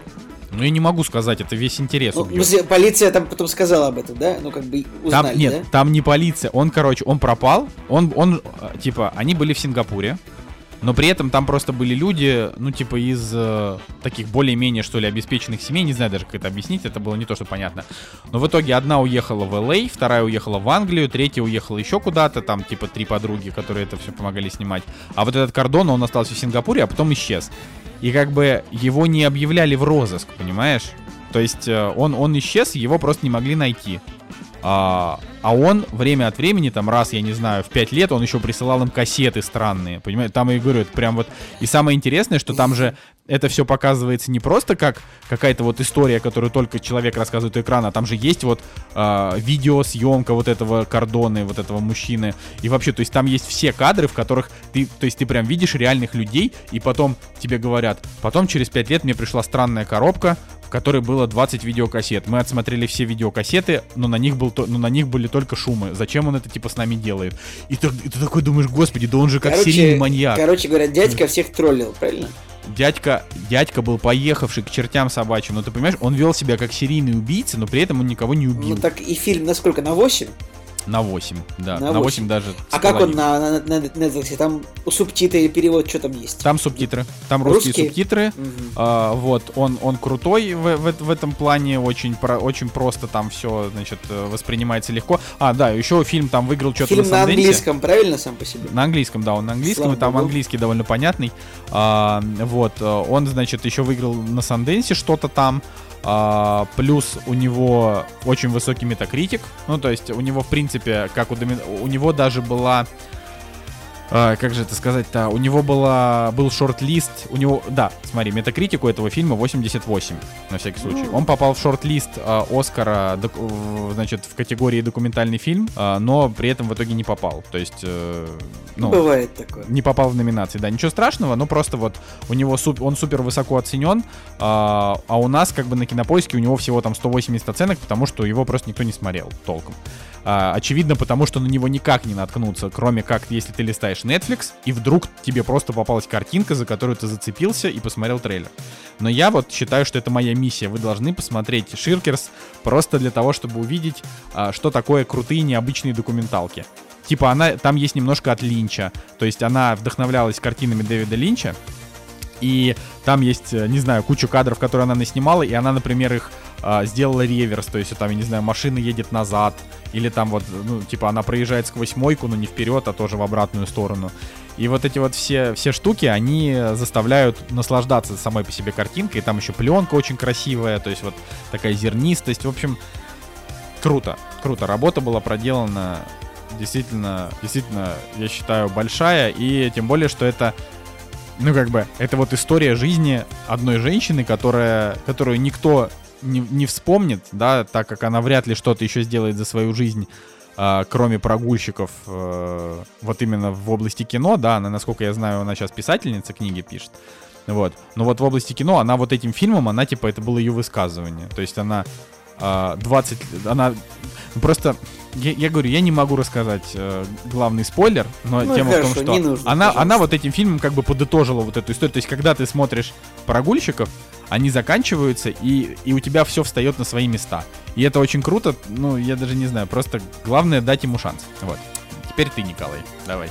Ой, ну, я сейчас особенно мне похвастаться нечем, прям что я что-то хорошее посмотрел. Ну, так тоже, расскажу в двух словах. Посмотрел я тоже на Netflix, как и Николай, солнышко. Мы вот потому что только... Netflix клевый. Мы смотрим Любим только Netflix, потому что вот Uncut Games, которые мы обсуждали до этого, Netflix. Сейчас вот Николай рассказал про документалочку «Прогульщики», Netflix. И сейчас я рассказываю вам про сериал, который называется «Ключи Локков», который тоже вышел на Netflix. А чем этот сериал интересен? Он как бы называется Lock and Key, ну как бы ключ и замок, если вот там есть просто игра слов такая, что там главные персонажи это семья с фамилией Лок. То есть как бы как бы как бы ключ, э, как, как бы замок, но немножко там не так пишется замок, как их фамилия, но э, вот это и такая игра слов. В общем, это сериал, который снят по графическому роману, ну, комиксу, за авторством сына Стивена Кинга Джо Хилла. Ну, есть, такой дядька в Америке, Джо Хилл, он сын Стивена Кинга, и он тоже пишет всякие рассказы ужасов, то есть ну, он не такой как бы большой, как Стивен Кинг, вот во всем своем творчестве, но тоже имеет как бы место быть, и в принципе, ну, тоже талант определенно у него есть. Конечно, до отца ему далеко, но, наверное, всем далеко до его отца, поэтому ругать Джо Хилла мы не можем за то, что он не, ну, немножко не так хорош, как э, ну, типа, да, просто говорить есть, о том, ну, что йоу, типа, Стивен Кинг просто сделал, да, как сделал бы, историю вообще, а этот, ну, просто, просто он ничего, там, Рога был фильм вот по нему. Ну, то есть, он просто тоже такой писатель триллеров. Да, вот, в принципе, есть, я даже читал у него какой-то сборник рассказов, который был довольно неплохой, э, вот. И графический роман, он выходит вообще долго, лет 5, насколько я смотрел, выходил там, э, может быть, даже до сих пор выходит, то есть это какая-то серия комиксов, вот. И в чем же сюжет? У нас есть, как для подростковых сериалов бывает, у нас есть семья, у которой есть дом, в котором происходит что-то неведомое. Это прям если очень поверхностно. Но вообще все в том, что как вот есть семья, там, как бы, ну, родители и там трое детей. Все начинается с того, что как бы, ну, погибает их отец, и они там переезжают, их отца там застреливает трудный подросток, это прям в первой серии рассказывается, это не спойлер. Как бы, и они переезжают как бы из, из Сиэтла, где они живут, вот, э, в штат Массачусетс. То есть это прям с самого, вот, э, скажем так, с самого северо-запада Америки на самый, ну, типа на северо-восток. Вот прям с одного отрезка на другой прям очень далеко. А, они переезжают вот скажем так, туда, примерно в то место, где все рассказы писал Стивен Кинг. То есть там есть штат Мэн, и вот рядом штат Массачусетс. Типа они граничат, это как бы такая в Америке место, Новая Англия. Это вот а именно э, вот справа. Вот если вы посмотрите на карту, это вот справа в Америке, да? А Новая Англия, она так еще и называется, правильно? Ну, да, посмотри, там Новая Англия. Это вот там Массачусетс, Мэн, Коннект, ну, как вот несколько штатов, можно погуглить, да. Э, и, в общем, они приезжают в дом, в котором детям начинают явля... как бы они начинают находить там ключи. Ключи, у которых есть суперспособность. То есть я не буду рассказывать о способностях ключей, типа вот там они находят первый ключ, ключ, который может, то есть его вставляют они в дверь, и вот он может открыть ему любую дверь. Нет, не так. Он может перенести их в любое место, которое они видели своими глазами. Вот. И там в итоге этих ключей находится 8 штук, и находится, конечно как, как же, кольца, враг. да, во «Властелине колец»? Примерно так. Там, ну, там как бы кольца все были одинаковые, да, по большому счету. А ключи здесь все разные. Тут прям каждый ключ это самое. Там как бы ага. находится, конечно, у них злодей, находится история у этого злодея, там какие-то флешбеки, Э, в общем, довольно, в принципе, сериал неплохой. Вот он, он как бы он на 7, он на 6,5-7. То есть, как бы, может быть, такой сериал и не стоит смотреть, но вот как, как бы, если вот прям нужно что-то такое подростковое, в принципе, довольно забавно на Netflix посмотреть, то как бы можно. Если вот интересен сеттинг этой вот, э, вот американского городка с маленькими домиками, а вот как бы вот Стивен Кинговский такой все равно, сеттинг все равно такой Стивен Кинговский. Нет, там То есть- мистика-то есть какая-то Да, прям интересная. Там, там есть прям, там, ну, прям, это прям фантастика. То есть там прям, там есть магия, я бы даже сказал. То есть, я, например, вот был, был сериал «Призраки дома на холме», и он очень сильно бесил тем, что это великолепный сериал, типа на 9. Вот если вы его не видели, вот обращаю вам к нему. Да, Николай его очень любит, да, он, очень, помню. он, он, он прям, он прям великолепно снят. Э, То есть там персонажи великолепно прописаны, снят классный финал, в общем, суперский сериал. Этот сериал сильно хуже, вот во всем. Но как бы можно провести какие-то параллели, но вот чем бесил призраки дома на холме, там до очень долгого момента, там как бы тебе не говорилось, это все вот магия, это какая-то вот что-то потустороннее все происходит, или это просто глюки у героев. Там это прям очень долго, вот вообще это все держалось именно, именно на том, что э, зрителя водили за нос. Здесь сразу там ключ попадает в руку, про- руки героев происходит сразу магия. И как бы вот сразу оказывается, что это такой фантастический сериал. Так, Николай подожди, говорит, что а, тебя- в описании написано адаптация графического романа про детей, которые убивают людей. Тут дети убивают людей. Ну тут как бы сериал немножко не про то. Сериал нет. Тут здесь не убивают людей, тут сериал вообще про другое. Тут сериал скорее про то, что вот именно дети а, разбираются с ключами в своем доме и как бы борются с тем злом, которое появилось в доме, в этом оно живет. Там есть как бы определенное зло, и вот они с ним борются. Так Там история-то законченная вообще? Ну, как бы, как бы, вот она прям очень сильно намекает, что прям нужно второй сезон, но она как бы ставит точку. Финал, в принципе, довольно, ну, нормальный финал в, в сезоне, но она прям очень сильно хочет, чтобы ее продлили. То есть, как бы, вот. Ну вот я пока, насколько вижу, его еще не продлили. Ну, Да, еще не было продлили. такого. Он, он вышел буквально неделю, вот, на Netflix, то есть, как бы... И я пока, вот, пока не продлят, я вот, я вам никого не советую его смотреть. То есть, давайте подождем, как Netflix решит. Они как бы обычно где-то через месяц после премьеры решают, продлевать, не продлевать. Ну, кроме Ведьмака. Тут они сразу решили, что будет 7 сезонов, э, поэтому... Ну, да. Вообще интересно, конечно, да, что я, я просто, я продолжаю не то, что как бы, знаешь, удивляться, просто там еще полтора года назад э, я говорил о том, что Netflix это платформа, а, в которой очень много CGV-шного контента, но при этом есть хорошие эксклюзивы, типа Orange is the New Black, типа там, я не знаю, Stranger Things, но буквально вот за, за полтора года Netflix усилился до каких-то невероятных масштабов, и сейчас я просто не представляю вообще, как нужно. То есть они поставили на поток э, хорошие, хорошие, интересные вещи. Такого не было очень давно. То есть э, какой-нибудь HBO Max, вот они сейчас вышла же новость о том, что HBO Max э, будет таки снимать э, реюнион друзей, э, где, значит, появятся все актеры, всем заплатят по 4 миллиона долларов за эпизод, и это будет Это вот типа максимально странно. Это очень странно, потому что я, конечно, я там, я не знаю, просто крокодиловыми слезами рыдал на финальной сцене, когда они просто там уходили из квартиры Моники, и я просто плакал вообще.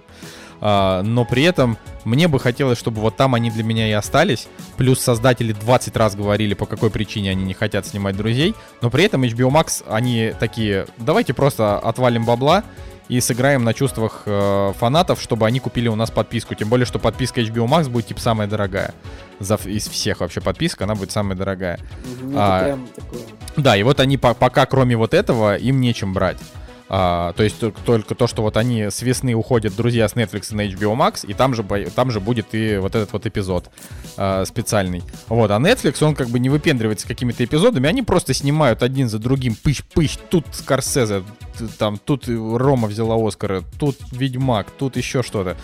И там, не знаю, э, пока на данный момент вот за вот это пользование Netflix за вот это, за вот это время, ну и, опять же, неограненные, там, неограненные драгоценности, э, я, конечно, считаю, что пока любым стриминговым сервисом до них очень далеко. То есть даже если э, считать, что Netflix это крупная корпорация, и они просто, ну, можно сказать, захватили рынок, вот в отличие от Disney, они захватили рынок хорошими историями. Вот так вот.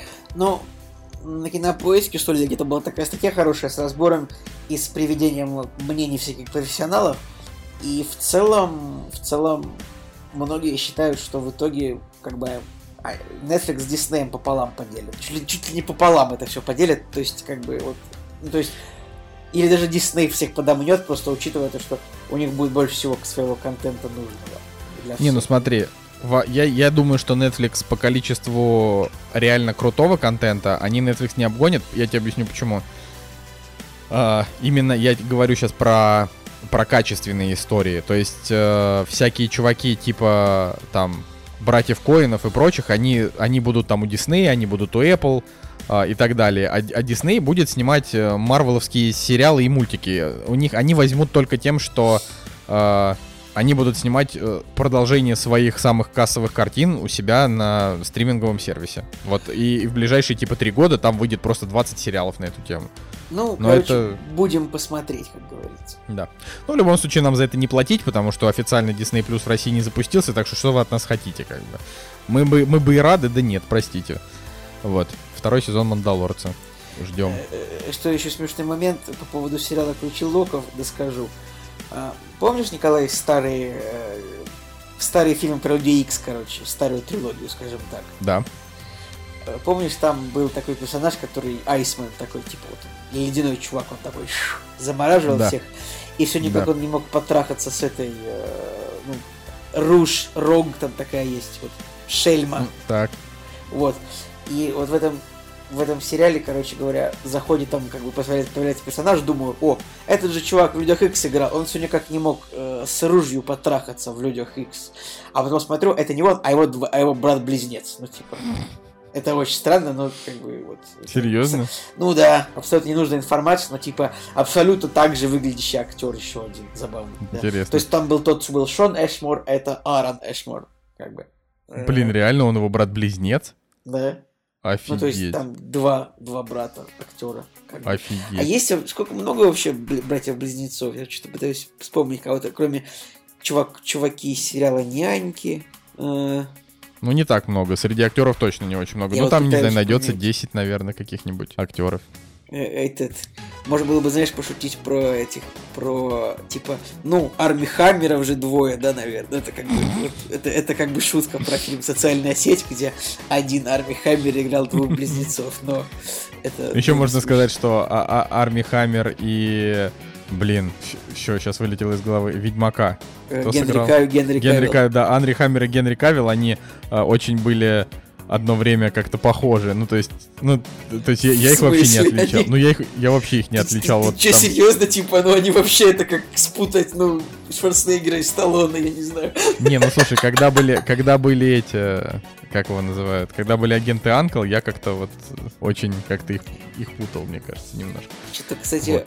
Арми Хаммер что-то это, подпропал из массового кино немножко, не? Ну, он, что он там, год назад он снялся в «Зови меня твоим». Ну, это не супер массовый фильм, ну да. Ну, это Оскаровский фильм. Из массового кино, да, ушел. Ушел, братан. Но он вот снимется в сиквеле «Назови меня своим именем».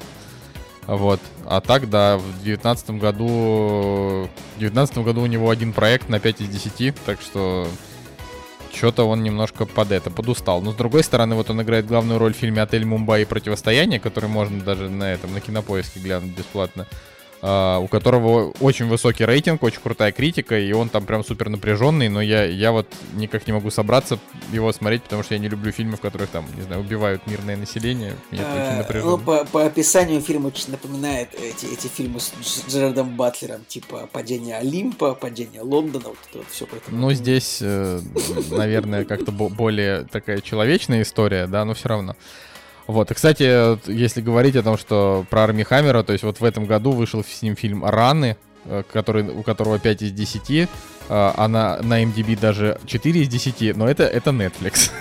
Просто, если что. То есть, видишь, Netflix как бы он не, да- не дает забыть, просто иногда и хорошего тоже ничего этим, этим людям не дает. Ладно, я думаю, что мы можем на этом заканчивать наш сегодняшний огромный выпуск. Ну, это он тебе кажется огромным, наверное, потому что было долгое обсуждение Оскара. На самом деле, я думаю, он не очень большой получится. Да, всего-то 2 часа 20 минут. А, Я даже не знаю, вот честно, вот нас иногда слушают, нам говорят, что вот мы вас слушаем, типа, всю неделю до следующего выпуска.